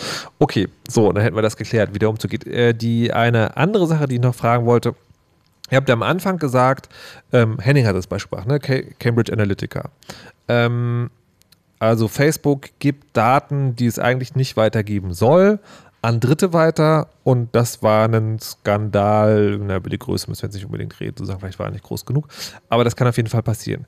Jetzt ähm, ist das ja eigentlich kein, also ganz hartes Argument für Mastodon, weil da fallen ja auch Daten an, die können ja auch weitergegeben werden.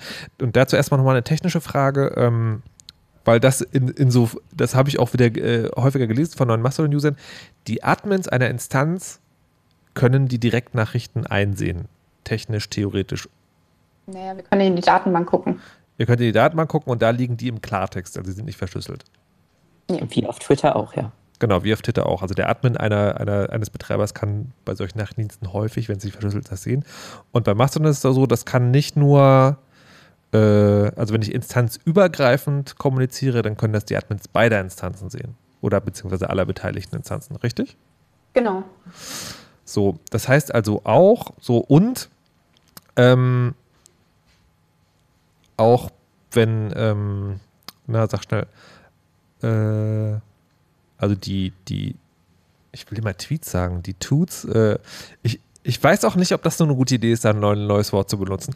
Ähm, vielleicht sollte man Tweet einfach so verallgemeinern für ein Social Media Post ist halt ein Tweet oder Post. Wenn ich also poste, dann kann das ja auch sozusagen auf einer anderen Instanz landen. Ähm, das heißt, diese Daten, also so ähnliche Daten wie Facebook da gesammelt hat, können ja hier auch ein, anfallen und können ja dann auch an Dritte weitergegeben werden. Und alles, was mich sozusagen davor schützt, ist hoffentlich die richtige Instanz ausgewählt zu haben. Und selbst dann weiß ich das ja nicht sicher, weil ich ja diese Daten auch von außen auslesen kann. Also ist das mal Hand aufs Herz wirklich ein Vorteil von Mastodon? Dass die Daten in, in, einer wie auch immer gearteten Art und Weise sicherer sind? Nein. Sie sind in der Hinsicht sicherer, dass wir zumindest jetzt sagen, wir machen nichts damit. Hm, aber, aber also nur, wie gesagt, ist es nicht um Vorwurf zu machen, sondern die, die das ist eine technische Frage. Ich muss euch genauso vertrauen, wie ich einem Facebook vertraue. Also ich habe sozusagen keinen Einfluss, sondern ich muss euch vertrauen. Jein. Ähm, das würde ich sagen, gilt, gilt für die Privatnachrichten, weil dann nicht allen Leuten immer klar ist, dass die, dass die nicht komplett privat sind. Mhm. Auch wenn du schon sagtest, dadurch, allein dadurch, dass die mit in der normalen Timeline auftauchen, wird einem das etwas klarer und wir bemühen uns auch, das immer wieder klarzustellen. Mhm. Ist, ähm, aber alles andere sind ja Daten, die du öffentlich postest, aktiv von dir aus. Mhm. Wenn, du, wenn du einen Status veröffentlichst, der öffentlich ist, dann taucht er auf einer Internetseite auf, die Leute sehen können, ohne eingeloggt zu sein. Dann, das taucht in einem öffentlichen RSS-Feed auf. Das, mhm. äh, und diese Daten können natürlich auch Leute beliebig abschnorcheln oder als Admins abgreifen, aber das müssen sie nicht mal. Die können einfach auf diese ganzen RSS-Feeds ja. gucken. Und genauso ist es ja mit den Dingen, die ich like. Das ist ja auch öffentlich sichtbar. Das ist richtig. Das ist einer der Vorteile von, von dem einen großen Mastodon-Fork. Der hat daneben noch ein privates Bookmark-Feature, das die Likes nicht öffentlich macht. Aber auch bei den Likes ist dir das ja irgendwie klar, weil du ja immer einsehen kannst, wer, wer alles so ein Like auf so einen Status geworfen hat. Aber das, das heißt sozusagen tatsächlich, also die, also mehr Datenschutz ist eigentlich nicht so ein großes Argument, oder Henning? Wie siehst du das jetzt? Naja, ich finde erstmal äh, ist es natürlich wirklich so, dass ich äh, sozusagen dem Admin äh, so ein bisschen vertrauen muss, auch dass mein Passwort mhm. zum Beispiel da irgendwie nicht wegkommt oder dass es gut verschlüsselt äh, irgendwie ist. Äh, aber ich finde es erstmal gut, wenn sich äh, Oma Erna, wenn sie sich so einen Account aufsetzt, darüber überhaupt mal Gedanken darüber macht, dass sie halt so einem Admin irgendwie vertrauen muss. ich befürchte nämlich bei Facebook und GMX und wo sie sich überall einen Account angelegt hat, hat sie sich gar nicht Aha. so richtig Gedanken darüber gemacht. Und der zweite Punkt ist natürlich, dass wir jetzt halt verschiedene Instanzen haben und und äh, äh, der Unterschied zu Facebook ist halt, dass äh, Facebook die Daten von zwei Milliarden Menschen auf diesem Planeten hat, was halt irgendwie äh, ja, kaum vergleichbar ist mit, äh, mit, mit kleineren äh, Instanzen, auch wenn Mastodon jetzt natürlich vom, vom Gesamtmenge her viel kleiner ist, aber ähm, verteilt ist auch schon mal irgendwie besser, was, was so Unfälle und Daten sind weggekommen Vorgänge angeht. Okay, das, das funktioniert so lange, wie die Hauptsoftware nicht einen Bug hat, der nicht erkannt und na egal, das, da können wir nachher noch reden. Jetzt möchte ich zu einem ganz anderen Punkt kommen und einen kurzen äh, Mastodon-Break machen, weil äh, äh, Hörer der ersten Stunde erinnern sich vielleicht, ja, am Anfang hat er doch noch jemanden vorgestellt, da sitzt doch noch ein Arthur, was war denn da eigentlich los? So, und wir haben jetzt die ganze Zeit über Mastodon als ein Beispiel und ja, das hat heute sehr viel Platz eingenommen, weil es einfach gerade in aller Munde ist, zumindest ähm, in der, in der Tech-Bubble, ähm, aber ist halt eben ein Beispiel für ein föderalisiertes System. Wir haben am Anfang der Sendung gesagt, wir wollen auch über Nextcloud reden, was auch so ein Beispiel dafür ist. Und da fragt man sich ja, Moment mal, Nextcloud, das ist doch so ein Ding, da kann ich irgendwie Dateien zwischen meinen Rechnern synchronisieren und die auch für Dritte freigeben. Äh, was genau hat das jetzt mit diesem föderalen System zu tun? Und das wird uns Arthur jetzt erklären. Arthur, wieso ist Nextcloud auch ein föderales System? Also was bedeutet das in diesem Zusammenhang? Ja, das bedeutet auch ähnlich wie bei ähm, den ganzen Mastodon-Instanzen, äh, dass sich jeder seine Nextcloud-Instanz ähm, aufziehen kann. Also hier ist auch wieder jeder in Anführungsstrichen. Ähm, und ähm, darüber auch eben seine Dateien dann mit anderen teilen kann, sodass darüber ähm, daran gearbeitet werden kann. Ja, Moment, ähm, stopp, ich will nur sagen, ich will, ja. ich will nur versuchen, das ganz genau okay. nachzuvollziehen, auch wenn keine Ahnung Also, dass ich mir eine eigene Nextcloud aufsetze, das ist ja sowieso die grundlegende Idee dieses Dienstes. Also, das Ding ist ja, also die Idee ist ja genau, das ist also hier, ne, während bei Mastodon ist das große Vorbild Facebook und Twitter, bei Nextcloud ist es halt Google Drive oder Dropbox. Nämlich da gibt es einen zentralen Anbieter, wo ich Dateien zwischen Rechnern synchronisieren kann und sie für Dritte freigeben. Das macht Nextcloud auch und die Idee ist halt, ich installiere die im Zweifel auf dem Raspberry Pi unter meinem Schreibtisch oder halt auf meinem eigenen Webserver, wie auch immer. Und kann ja dann auch Dateien an Dritte freigeben. Entweder indem ich so einen Link generiere auch, wo ich sage, hier klick den Link, kannst du teilen, oder indem ich ihn einlade, mach den einen Account bei mir und dann schreibe ich die Rechte zu. Aber das ist ja noch nicht Föderalismus. Ja, Föderalismus. Ähm, ja, es ähm, geht am Ende dahin, ähm, dass du, wie gesagt, ja, du hast ähm, deine Instanzen. Mhm. Im Wesentlichen macht das Sinn für, sagen wir mal, irgendwelche Organisationen ganz im Kleinen, vielleicht für Familien, ja, wo das, ähm, wo dann halt auch eben andere Angebote wie der Kalender verwendet werden zusammen. Ähm, bis zu, weiß nicht, Vereinen, Firmen, ähm, Schulen etc. So, und wenn, dann geht es ähm, darum, dass man mit äh, diesen Instanzen, äh, wenn sie, wie sich diese Instanzen vernetzen können. So und ähm, da gibt es ein Modell, dass äh, man gegenseitig auch ähm, User woanders finden kann. Dazu gibt es noch eine äh, Komponente, die sich äh, Lookup Server nennt, die fest konfiguriert ist, also mich aufsetzen kann. Und ähm, wenn man seine Profildaten entsprechend einstellt, ähm, andere darüber auch finden kann. So, das ist aber nicht äh, zwingend vorgeschrieben. Mhm. Das ist eher so ein Opt-in. Ne? Und ähm, man selber kann aktiv Dateien und ähm, Ordner über ja, eben diese föderierte ähm, Schnittstelle dann mit ganz speziellen anderen Benutzern äh, oder neuerdings auch Gruppen teilen. Okay, und, und sozusagen das, das Föderale daran ist, dass ich, wenn ich, also ich kann ja bei Nextcloud immer Dateien freigeben über den Link und ich kann ja aber auch einem Nutzer, der bei mir ist, äh, bestimmte Rechte einräumen und der föderale Gedanke ist, ich kann das auch mit Nutzern machen, die woanders eine Nextcloud haben. Ja, genau. Okay, vielleicht ist es nicht äh, klar geworden, sorry. Ähm, ja, genau. Wenn ähm, ich kann dort im äh, Dialog zum Teilnehmen einer Datei äh, kann ich ähm, ähm, dich auf deine Instanz da eintragen. Und äh, darüber wird äh, dann die Anfrage an dich gestellt. Hier, äh, Arthur möchte gerade irgendwie diese Datei äh, mit Datei, möchtest du überhaupt annehmen? Ja, damit du halt auch nicht irgendwie damit äh, ähm, geflottet wirst, aus, ja, gespammt. Äh, gespammt wirst, genau. Hier möchten sie diesen Flyer für diesen unfassbar tollen Staubsauger teilen. ja, genau. Ähm, ja, genau. Und ähm, dann kannst du eben das ablehnen oder annehmen. Und äh, dann erscheint, wenn du es annimmst, erscheint diese Datei dann ähm, bei dir in deiner Nextcloud. Ähm, wenn du die Synchronisations-Clients benutzt, äh, dann dann die dann auch gegebenenfalls äh, auf deinem äh, Smartphone oder auf deinem Laptop. Ähm, dann kannst du halt äh, damit da ganz normal auch mitarbeiten. Ich kann dir genau ähm, Berechtigungen mitgeben, entweder dass du das eigentlich nur ansehen darfst, dann darfst du das halt eben nicht zurückschreiben ähm, oder dich auch da editieren lassen, wenn wir jetzt an einem Textdokument zum Beispiel zusammenarbeiten möchten. Hm.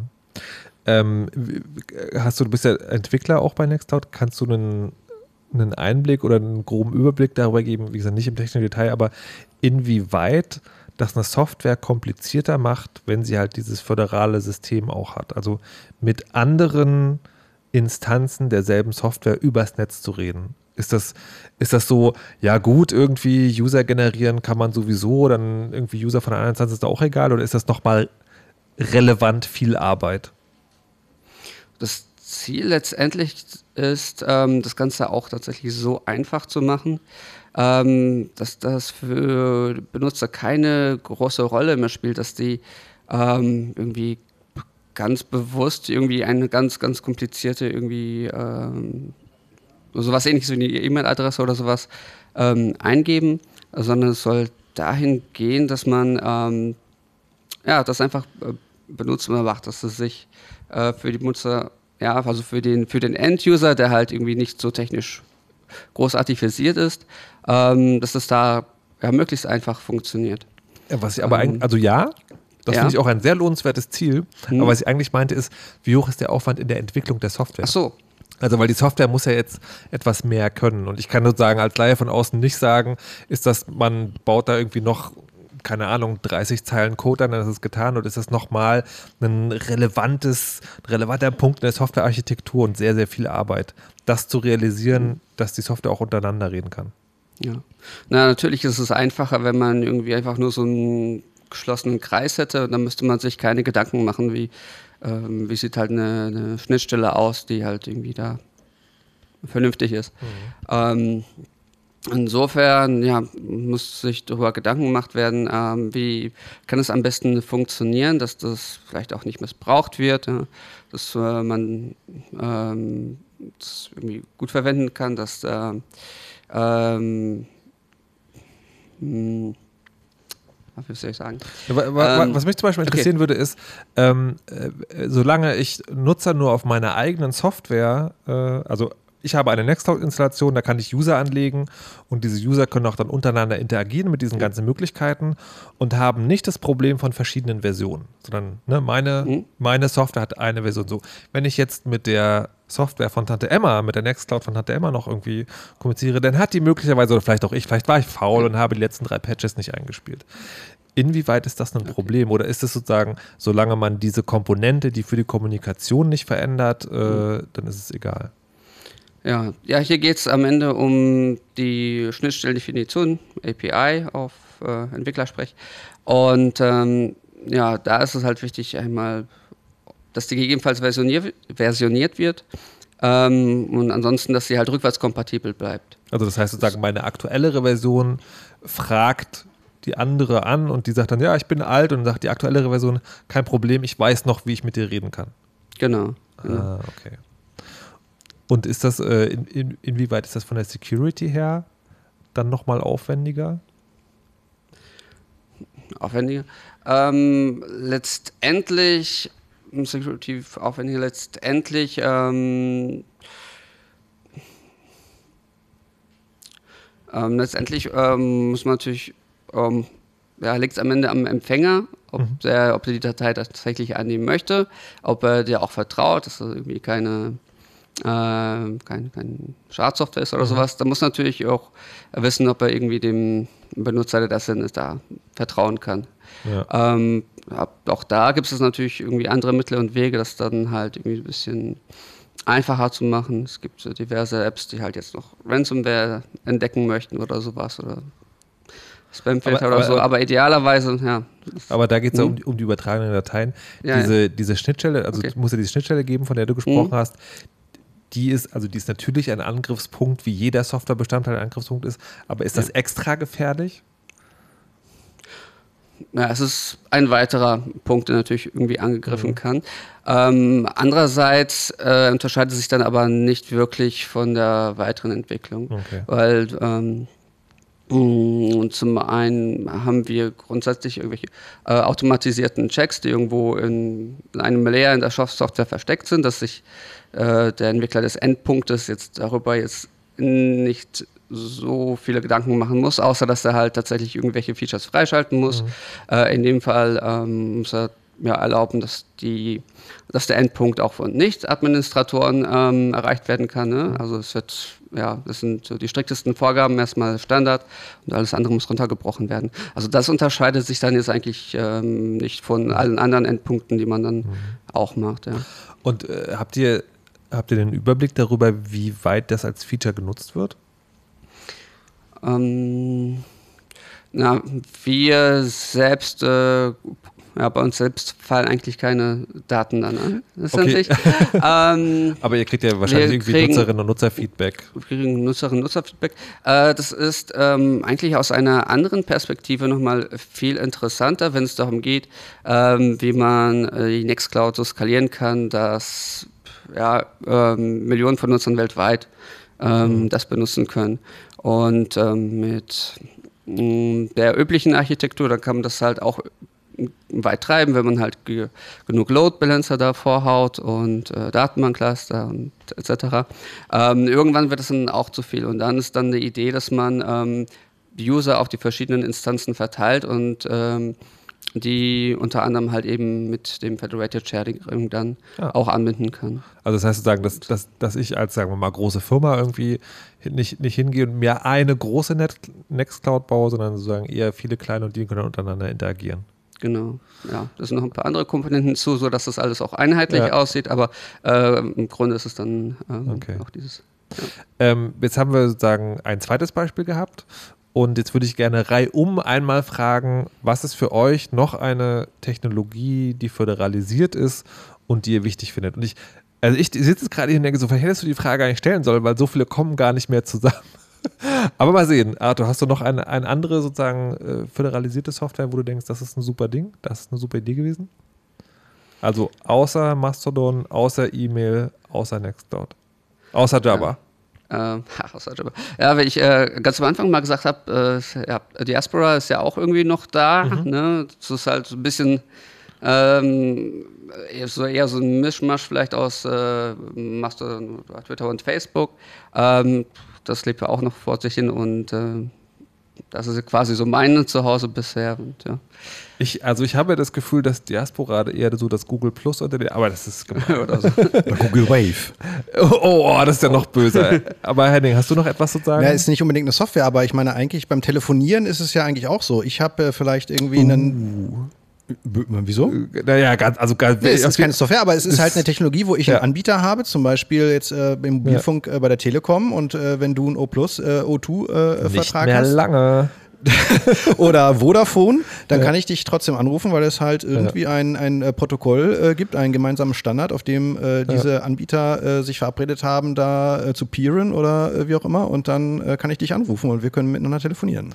Also ich finde es ein bisschen gecheatet, weil es eine sehr alte Technologie ist, aber ich finde es sehr gut, dass du gesagt hast, weil eigentlich hätte man es damit erklären sollen. Das, ist halt dieses, ein Beispiel für diese Interoperabilität, ja, genau. über die wir jetzt ja. äh, äh sprechen. Oder, das wäre, ja. das wäre das viel, vielleicht solltest du in Zukunft moderieren, ich weiß auch nicht so. Was, was äh, zahlt ihr denn hier? Hier, bezahlen. Ja, da, also über Geld reden wir auch gleich nochmal. Ähm, Lea, was für dich noch eine föderale Technologie, die du wichtig findest?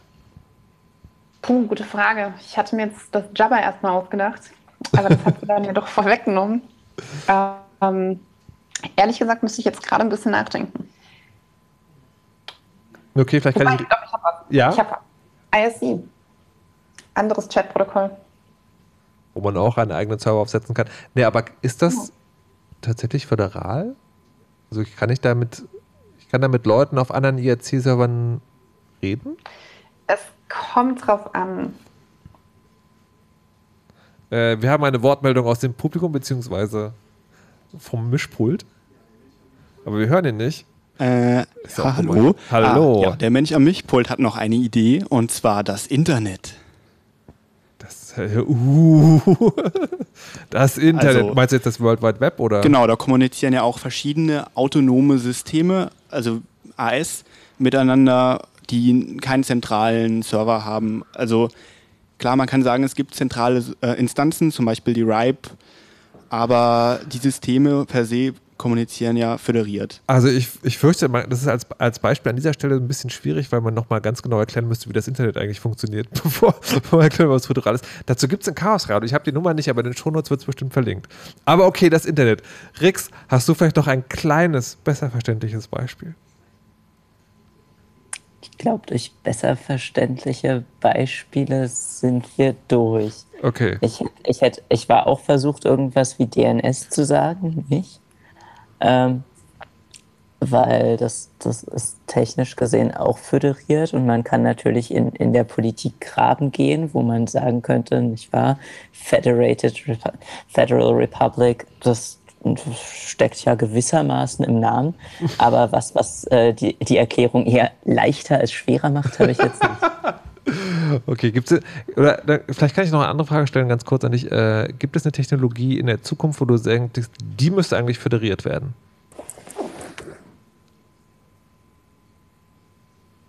Nein, anscheinend nicht. Mm, na, schon irgendwie alles, was Kommunikation betrifft. Also es ist ja kein Zufall, dass das gerade jetzt in diesen sozialen Netzwerken mhm. und in und in E-Mail ist, nicht? Das stimmt. Na, das heißt, äh, gerade gerade alles, was auch natürlich äh, die, die direkte Messaging-Systeme wären. Also sowas wie, äh, ich traue mich kaum zu sagen, WhatsApp oder halt Threema oder Signal oder was auch immer. Henning? Ja, aber es gibt doch auch jetzt äh, so Ideen, sowas YouTube auf dezentral zu machen. Da gibt es auch dieses PeerTube zum Beispiel, genau, dieses PeerTube oder. Das, das ist ja schon. Genau. Ja, das, das habe ich jetzt noch mit unter Fediverse gerechnet. Das habe ich gedacht. Genau, aber ich glaube, aus Anwendersicht äh, äh, haben wir bisher so diskutiert, so Mastodon ist so die Twitter-Alternative ja. und äh, äh dann gibt es aber noch ein paar andere äh, Apps, die sehr angesagt sind, wie WhatsApp und, und ja. YouTube und äh, so und da Genau, kann man auch. Also, wenn ich mir das beim Messenger äh, ganz gut vorstellen kann, dass man das macht, ne, weil, das, weil die E-Mail- und Telefonanalogie da gut funktioniert, bin ich mir bei, bei Video-Serving sozusagen nicht wirklich sicher, ob das was ist, wo man Nutzerinnen und Nutzer davon überzeugen kann, dass das da sinnvoll ist. Weil so ein One-Stop-Shop für alle Bewegtbildinhalte, also was auch immer man politisch davon halten mag, bin ich mir nicht ganz sicher, äh, wie gut das gehen kann. Aber die, eine der wichtigen Dinge, die bei diesem ganzen Föderalismus-Zeug äh, ja eben wichtig sind, ist ja auch, dass man es, das fiel ja schon, jedermann kann das aufsetzen. Darüber reden wir gleich. Vorher noch äh, eine kleine Musikpause und zwar wieder von Timecrawler und diesmal mit Street Dancing.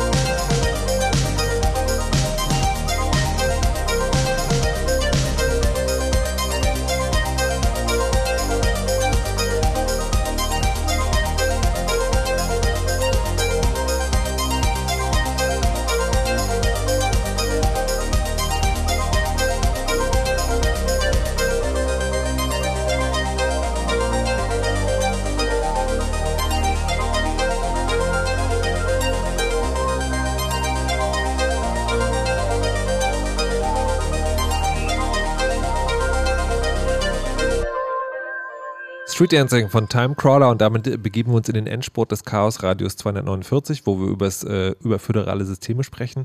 Und jetzt natürlich wissen wollen, ähm, wie weit ist es denn her mit, das kann ja jeder. Also die Idee ist ja eben gerade, dass es verschiedene Instanzen von föderaler Software gibt, also nicht nur Mastodon, sondern generell Nextcloud auch, E-Mail, was auch immer. Ähm, und ich kann nur zwei Anekdoten von mir erzählen. Das eine ist, ich habe, äh, ich habe noch nie eine Nextcloud-Instanz betrieben, aber eine OwnCloud-Instanz mal selber installiert auf einem Raspberry Pi unter meinem Schreibtisch. Äh, und das ist ein Jahr lang gut gegangen. Und danach ist zweimal in kurzer Folge hintereinander ein Arcana-Fehler, der irgendwas mit dem Dateisystem zu tun hatte und mir die Datenbanken zerschossen hatte. Und alleine dieser Satz hat mir dann gezeigt, so ich habe ich hab da einfach keine Lust mehr drauf. Das, ich, ich, also, das ist einfach zu viel Aufwand. Und das andere ist, als ähm, als Mastodon aufkam, habe ich mal geguckt, ähm, wie könnte ich mir da aber selber so eine Instanz zulegen. Das ist ja, also ich meine, eine Software, die man installieren kann. Und dann habe ich irgendwas von Linux-Servern und JSON, weiß ich nicht genau. Und, also das sozusagen, das war schon vom einmal angucken so kompliziert, als dass ich da äh, selber hätte was machen wollen. Wie sieht es denn bei Nextcloud aus? Zu Mastodon kommen wir gleich wieder. Ähm, kann das mittlerweile, kann das jeder? Ist das, ist das einfach eine Software auf einem Rechner auspacken und dann läuft das? Oder muss man dafür Fachwissen haben? Ja, so ganz einfach wird es nie werden, wenn man das wirklich von Hand selbst installieren möchte, weil da immer noch Komponenten wie die Webserver und die Datenbank da sind und die PHP-Laufzeit. Ähm, von daher, wenn man auf diese Schiene möchte, da muss man sich schon ein bisschen mit auskennen. Es äh, gibt aber auch noch, gibt oder wird auch noch ein paar andere Wege geben, wie man das betreiben kann. Also zum einen gibt es ähm, manche ähm, Softwareanbieter oder Distributionen, bei denen das relativ einfach geht, wo man das ähm, mit einem Klick fast nahezu installieren kann. Ähm, ähm, aus dem eher geschäftsmäßigen Bereich haben wir oder habe ich da auch die Integration in den Univention Corporate Server als Beispiel, ähm, wo das halt, also es ist halt auch eine Linux-Distribution. Ähm, und äh, da kann man es installieren und dann kann man sich einloggen und dann läuft das und dann wird es auch automatisch oder fast automatisch geupdatet. Ähm, Aber das kostet dann Geld, das ist dann quasi ein ähm, Abo-Modell oder was? Äh, für den privaten Gebrauch haben die das auch für Umme. Genau, aber dann liegt es genau. auf, auf, dem Rechner eines anderen Menschen. Nee. Nee, sondern nee, wo ist das? Da musst du halt die, äh, die sogenannte Appliance äh, oder selbst installieren. Das liegt, läuft aber auf deine Maschine, ist dann relativ wartungsfrei. Aber meine Maschine so. liegt, steht in irgendeinem Rechnungszentrum, also steht nicht bei mir zu Hause. Oder wie? Das kann auch bei dir zu Hause stehen, ja. Aha. Also, wie gesagt, das ist äh, eine Linux-Distribution, die halt ein bisschen spezialisierter ist. Mhm. Ähm, wie heißt sie? Äh, der Univention Corporate Server. Und das, das, das ist ein Paket, das kann ich installieren und dann läuft da eine Nextcloud-Instanz drauf. Äh, wie gesagt, also das ist ähm, Linux-Distribution, die müsste man sich installieren, aber das ähm, geht relativ einfach, wenn man sich durch den Standard da durchklickt. So. Ja. Ähm, so, aber das ist halt jetzt so ein Beispiel. Es gibt noch ähm, andere Anbieter, Softwareanbieter, die halt auch sowas bereitstellen. Ähm, in Japan, für Japan hat äh, NEC angekündigt, dass er demnächst die ähm, die Router, die man halt zu Hause stehen ja. hat, mit äh, Nextcloud bestücken möchte.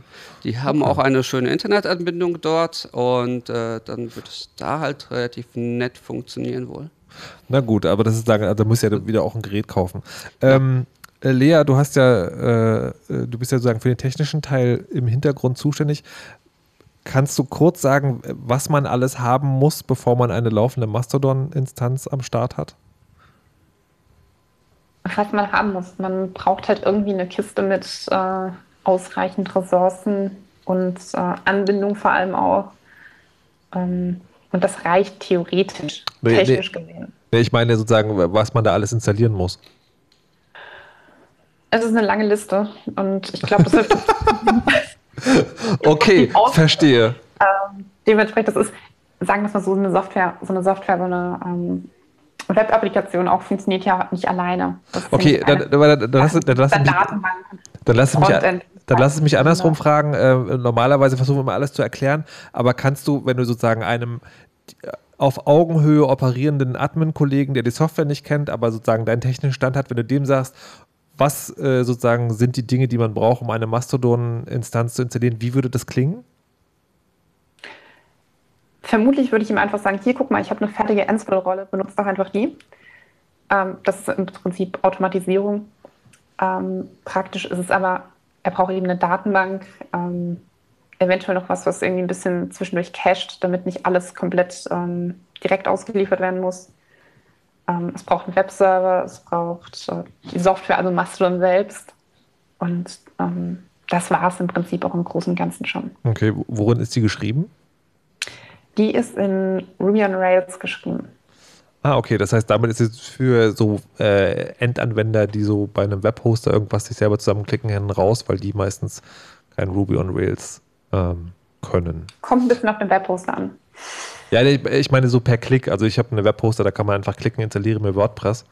Und das hat er für verschiedene Softwarearten, aber halt nicht das ist halt alles dann PHP, glaube ich, und nichts, was irgendwie Ruby on Rails kann. Ich glaube, mich immer erinnern zu können, dass es für Mastodon sogar auch einen, so einen One-Click-Hoster gab.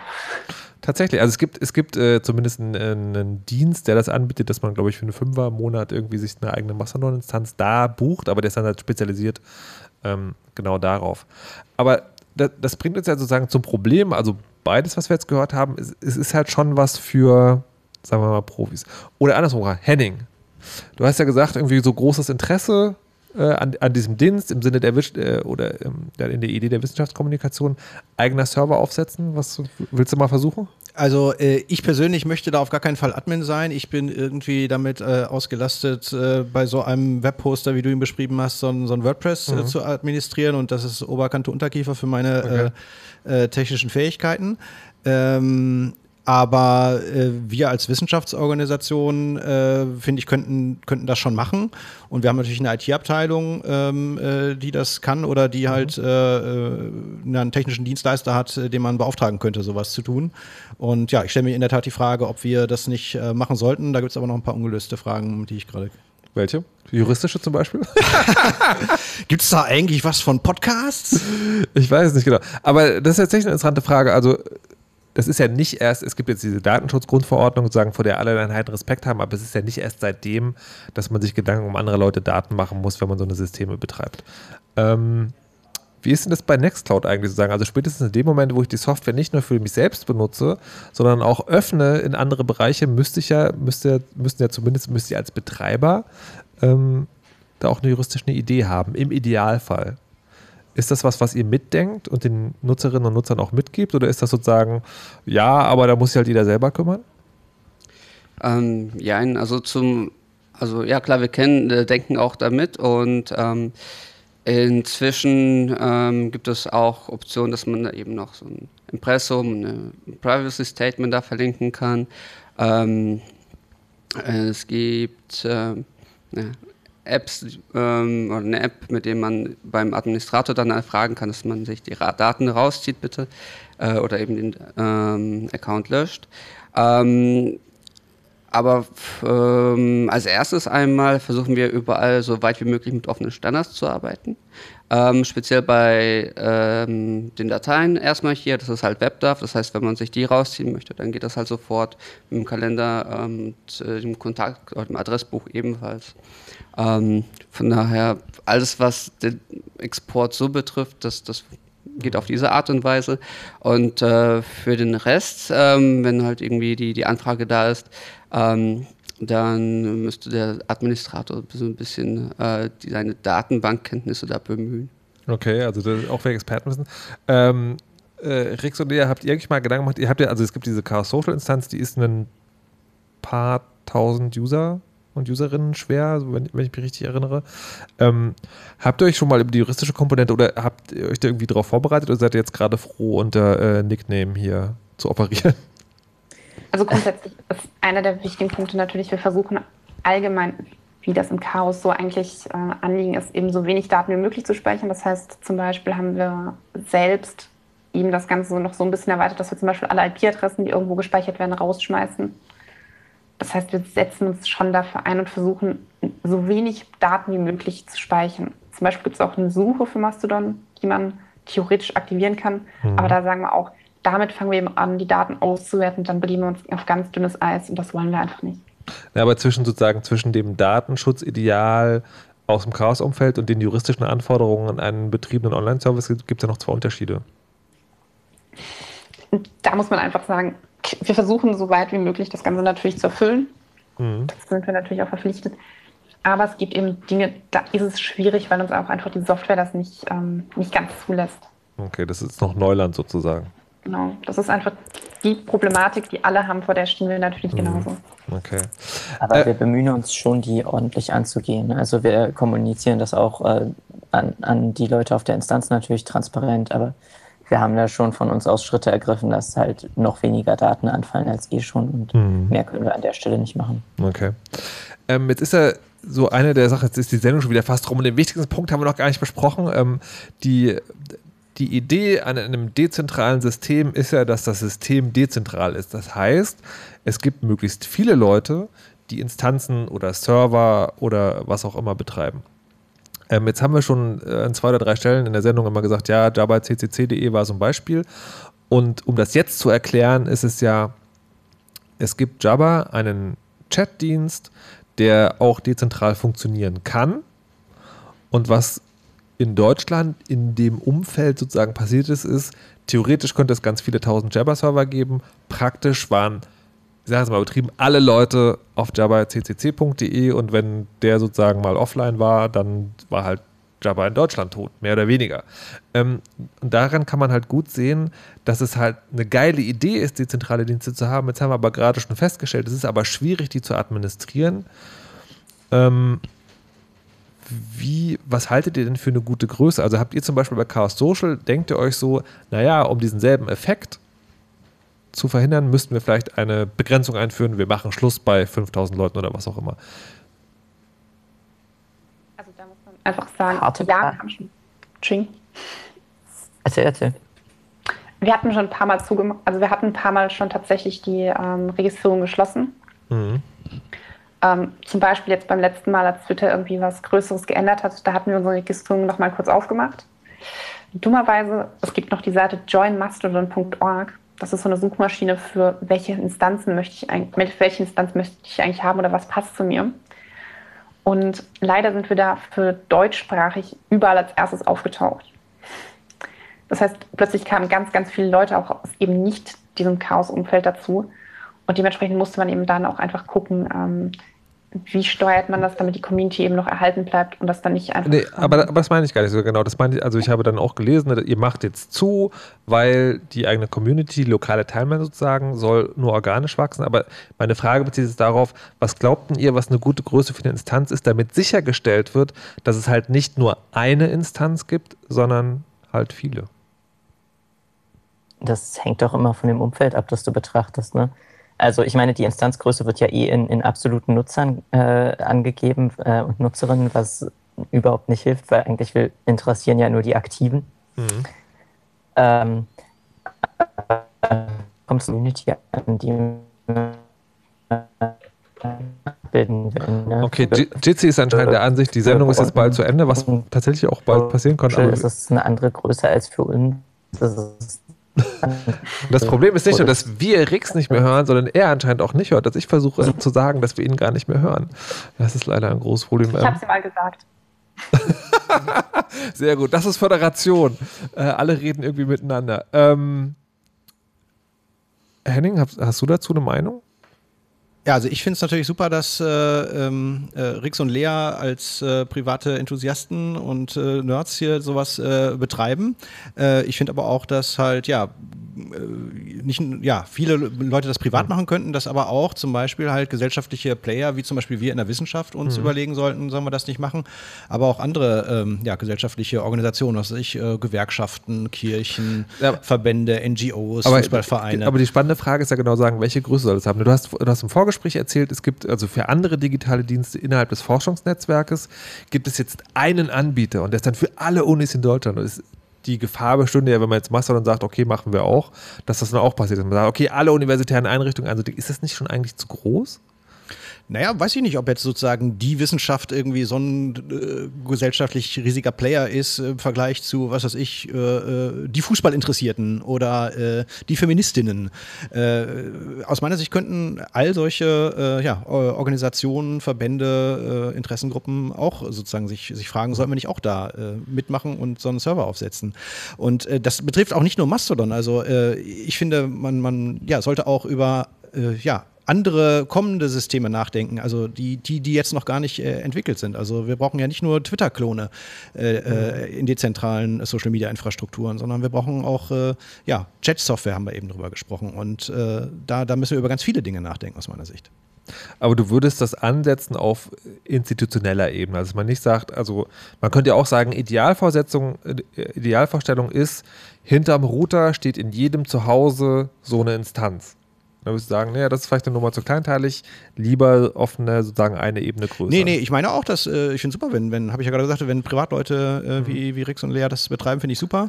Äh, also dieses, dieses Netz in Bürgerhand finde ich eigentlich eine super Vision, in Bürgerinnenhand finde ich eine mhm. super Vision. Äh, warum, warum nicht? Aber äh, ich fürchte, ich wäre damit überfordert und könnte das nicht und äh, würde vor allem nicht mir zutrauen, dann irgendwelche meinen Freunden zu sagen, kommt zu mir, bei, bei mir sind eure Passwörter sicher. Wären sie wahrscheinlich nicht. Ja, da komme ich wieder zu dem Bild, das ich ab und zu habe, wenn wir über so digitalen Kram äh, diskutieren. Das ist eigentlich sind wir doch alle noch in dieser Stammeszeit. Ne? Also vielleicht hat jeder, hat in seinem näheren Umfeld eine, eine Nerdin oder einen Nerd, die halt sowas kennen können und die dann halt so eine Instanz betreiben und die sind quasi der Schamane des Stammes. Es gibt das Dorf, das digitale Dorf, da gibt es halt den einen Schaman und der wird halt irgendwie die Mastodon-Instanz äh, dann betreiben. Ähm, wie würdest du das denn sehen, Arthur? In welcher Größenordnung sowas passieren kann? Oder andersrum, wie kann man denn sicherstellen, dass dezentral wirklich dezentral bedeutet und halt nicht wieder sozusagen es ein oder zwei große zentrale Server gibt? Ja, wäre natürlich gut, wenn da so eine Art Regulation stattfindet. Das, was ja eben im, irgendwie in diesem industriellen Sektor, sage ich jetzt mal, äh, fehlt. Ähm, ja, äh, Rick und Lea, die versuchen das ja mit, mit so Selbstregulierung. Ähm, ob das jetzt überall so klappt, das ist wahrscheinlich eher mhm. auch so ein Ideal, sonst äh, würden wir das ja woanders so sehen. Ähm, ja, aber am Ende, weiß nicht, wird es darauf irgendwie hinauslaufen, dass man über irgendwelche Mittel und Wege, dass ich das so selbst regulieren soll. Ne? Weiß nicht, vielleicht gibt es da was vom Blockchain. der Markt wird es schon regeln, meinst du? Na gut. Äh, äh, nee, der Markt bestimmt nicht, sondern äh, ja. da brauchst du irgendwie andere Instanzen, dass man das halt gesellschaftlich äh, auf die Reihe kriegt. Okay. Ähm, ganz, darf ich noch ganz kurz was sagen? Ja. Äh, Tobi schrieb nämlich mir gerade noch was. Ähm, also man muss sagen, es ist gefühlt bei Mastodon und auch bei anderen Communities, ich war auch im Freifunkumfeld aktiv, muss man sagen, so ein guter dreistelliger, eine gute dreistellige Zahl, bis, wenn man es mal wirklich in Zahlen festmacht, bis mhm. eine höhere vierstellige Zahl, das ist so realistisch. Danach entfremdet sich das so ein bisschen untereinander. Also danach ist es dann keine Community mehr, sondern. Genau. Okay. Da geht, so, gefühlt geht da so ein bisschen dann dieses, dieses, hey, ich gucke jetzt mal in die lokale Timeline und dann finde ich jemanden, mit dem ich rede, dann passiert da einfach auch ein bisschen zu viel, um das mhm. einfach ähm, überblicken zu können. Okay, naja, so ein Dorf, was so ein paar tausend Leute groß ist, damit kann man doch auch leben. Ähm, wir sind leider am Schluss. Ich hätte, ich hätte voll gerne noch geredet über, wie das eigentlich mit der Finanzierung ist, weil das ist ja sicher ein nicht ungeringes Problem. Und äh, mir wird gerade noch ein Schild hingehalten, was ich nicht lesen kann, aber ich glaube, es bedeutet, dass wir noch über Mastodon-Accounts reden sollen, was ich sowieso machen wollte. Und zwar, ähm, ich möchte mich gerne von meinen Gästen verabschieden, also Rix, Lea, Arthur und äh, Henning und zum Schluss noch sozusagen nach euren Mastodon-Accounts fragen oder wenn ihr die nicht sagen wollt, weil ihr die lieber ganz äh, im eigenen halten wollt, einen empfehlen, dem man vielleicht folgen kann. Ähm, Arthur, hast du schon einen Mastodon-Account eingerichtet während der Sendung? Ähm, ich habe es während der Sendung jetzt noch nicht geschafft, ähm, aber ich ähm, mache es die Tage, denke ich mal, und äh, dann kommt das vielleicht auf pod.geraspora.de slash u slash bliss BLI und 3Z äh, nachlesen. Alles klar. Zurückspulen nochmal hören, dann habt ihr die URL. Genau. Henning, wo kann man dich finden? Äh, ja, ich heiße Henning Krause, aber ähm, äh, ja, das, das, genau, die Mastodon-Instanz ist sowas von unaussprechlich. Das ist irgendein so französischer Nerd, der das für mich hostet. Äh, aber ich glaube, wenn man im Chaos Radio Feed äh, guckt, dann äh, findet man da irgendwie einen Menschen. Was ich aber empfehlen möchte, ist der Account at primes at botsin.space. Der äh, tutet einfach Primzahlen. Sehr geil. Okay. Äh, Lea? Ja, ich äh, würde jetzt auch für Rix das Ganze mit übernehmen, ja, bitte. weil bei dem die Akustik ja nicht so ganz. Ähm, von daher wäre es bei uns rix at chaos.social bzw. lea at chaos.social. Da könnt ihr gerne folgen. Und äh, wenn ihr wissen wollt, was auf der chaos.social-Instanz abgeht, ist der zugehörige Account Ordnung at chaos.social. Ein wichtiger Account, den man dort auch noch findet, ist Überraschung Chaos Radio at chaos.social. Mein Name ist äh, monoxid at mastodon.social und ich habe noch eine wichtige Nachricht für euch. Lasst euch nicht überwachen und verschlüsselt immer schön eure Backups. Tschüss! You know how all those bad boy rappers claim how much weed they drink and how many 40s they smoke and how many women they've kissed with at the same time. But you see, I'm addicted to something else. It's not about fancy cars or bling bling, unless it's a glitter animation. I've seen more websites than any lousy ass browser. I've clicked more than Douglas Engelbart. I'm as bossy as Bowser. Don't even remember all my email addresses. And I've got more screen names than Sleepy's got mattresses. I need the internet like Whitney Houston needs crack. If you feel the same way, let me see a delicious this track.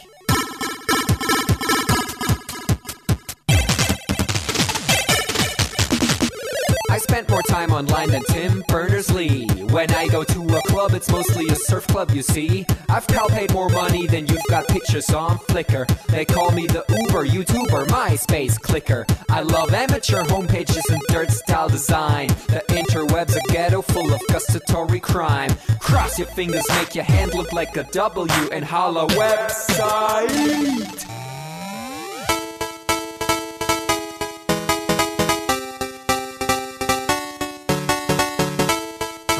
My future girlfriend. This is what I sound like. Uh, orders ending, upping it up. Check your birthday, keep on fucking it up. What? All my bitches up in the club. Let me see you shaking it, don't stop. Rub it down, bounce around, wiggle every pound. Get it to the hyper ground. Everybody dance, jump if you like it, this sound. Feel the bass drop, hear the beat pop. What you gon' do? When it's time to take off, climb the rooftop, jump out of your shoe. It goes oohs, oohs, happy face balloons, unfadable pokey tunes, dance moves from shitty cartoons, pretty hot wounds, hungover afternoons. The club's full with the whole sweaty nation. That seems out of the wrong medication. Rave invasion, it's a D-Thing. Moin, kein Punkt, Job, Peng. 1, 2, Polizei, 3, 4, Polizei, 5, 6, 8, 6, 7, 8, 9, 10. It's an index finger party.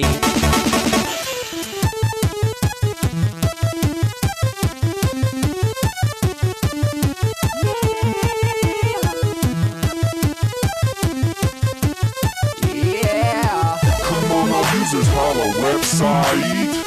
Even your users holla website. Everybody come on holla website. Come on, come on, holla website.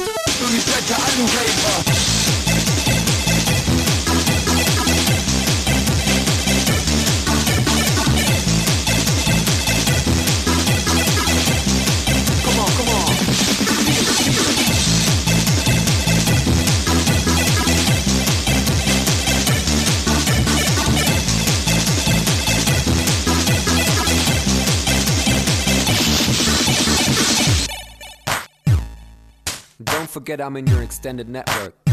Biatch. Export 2000. Bleh.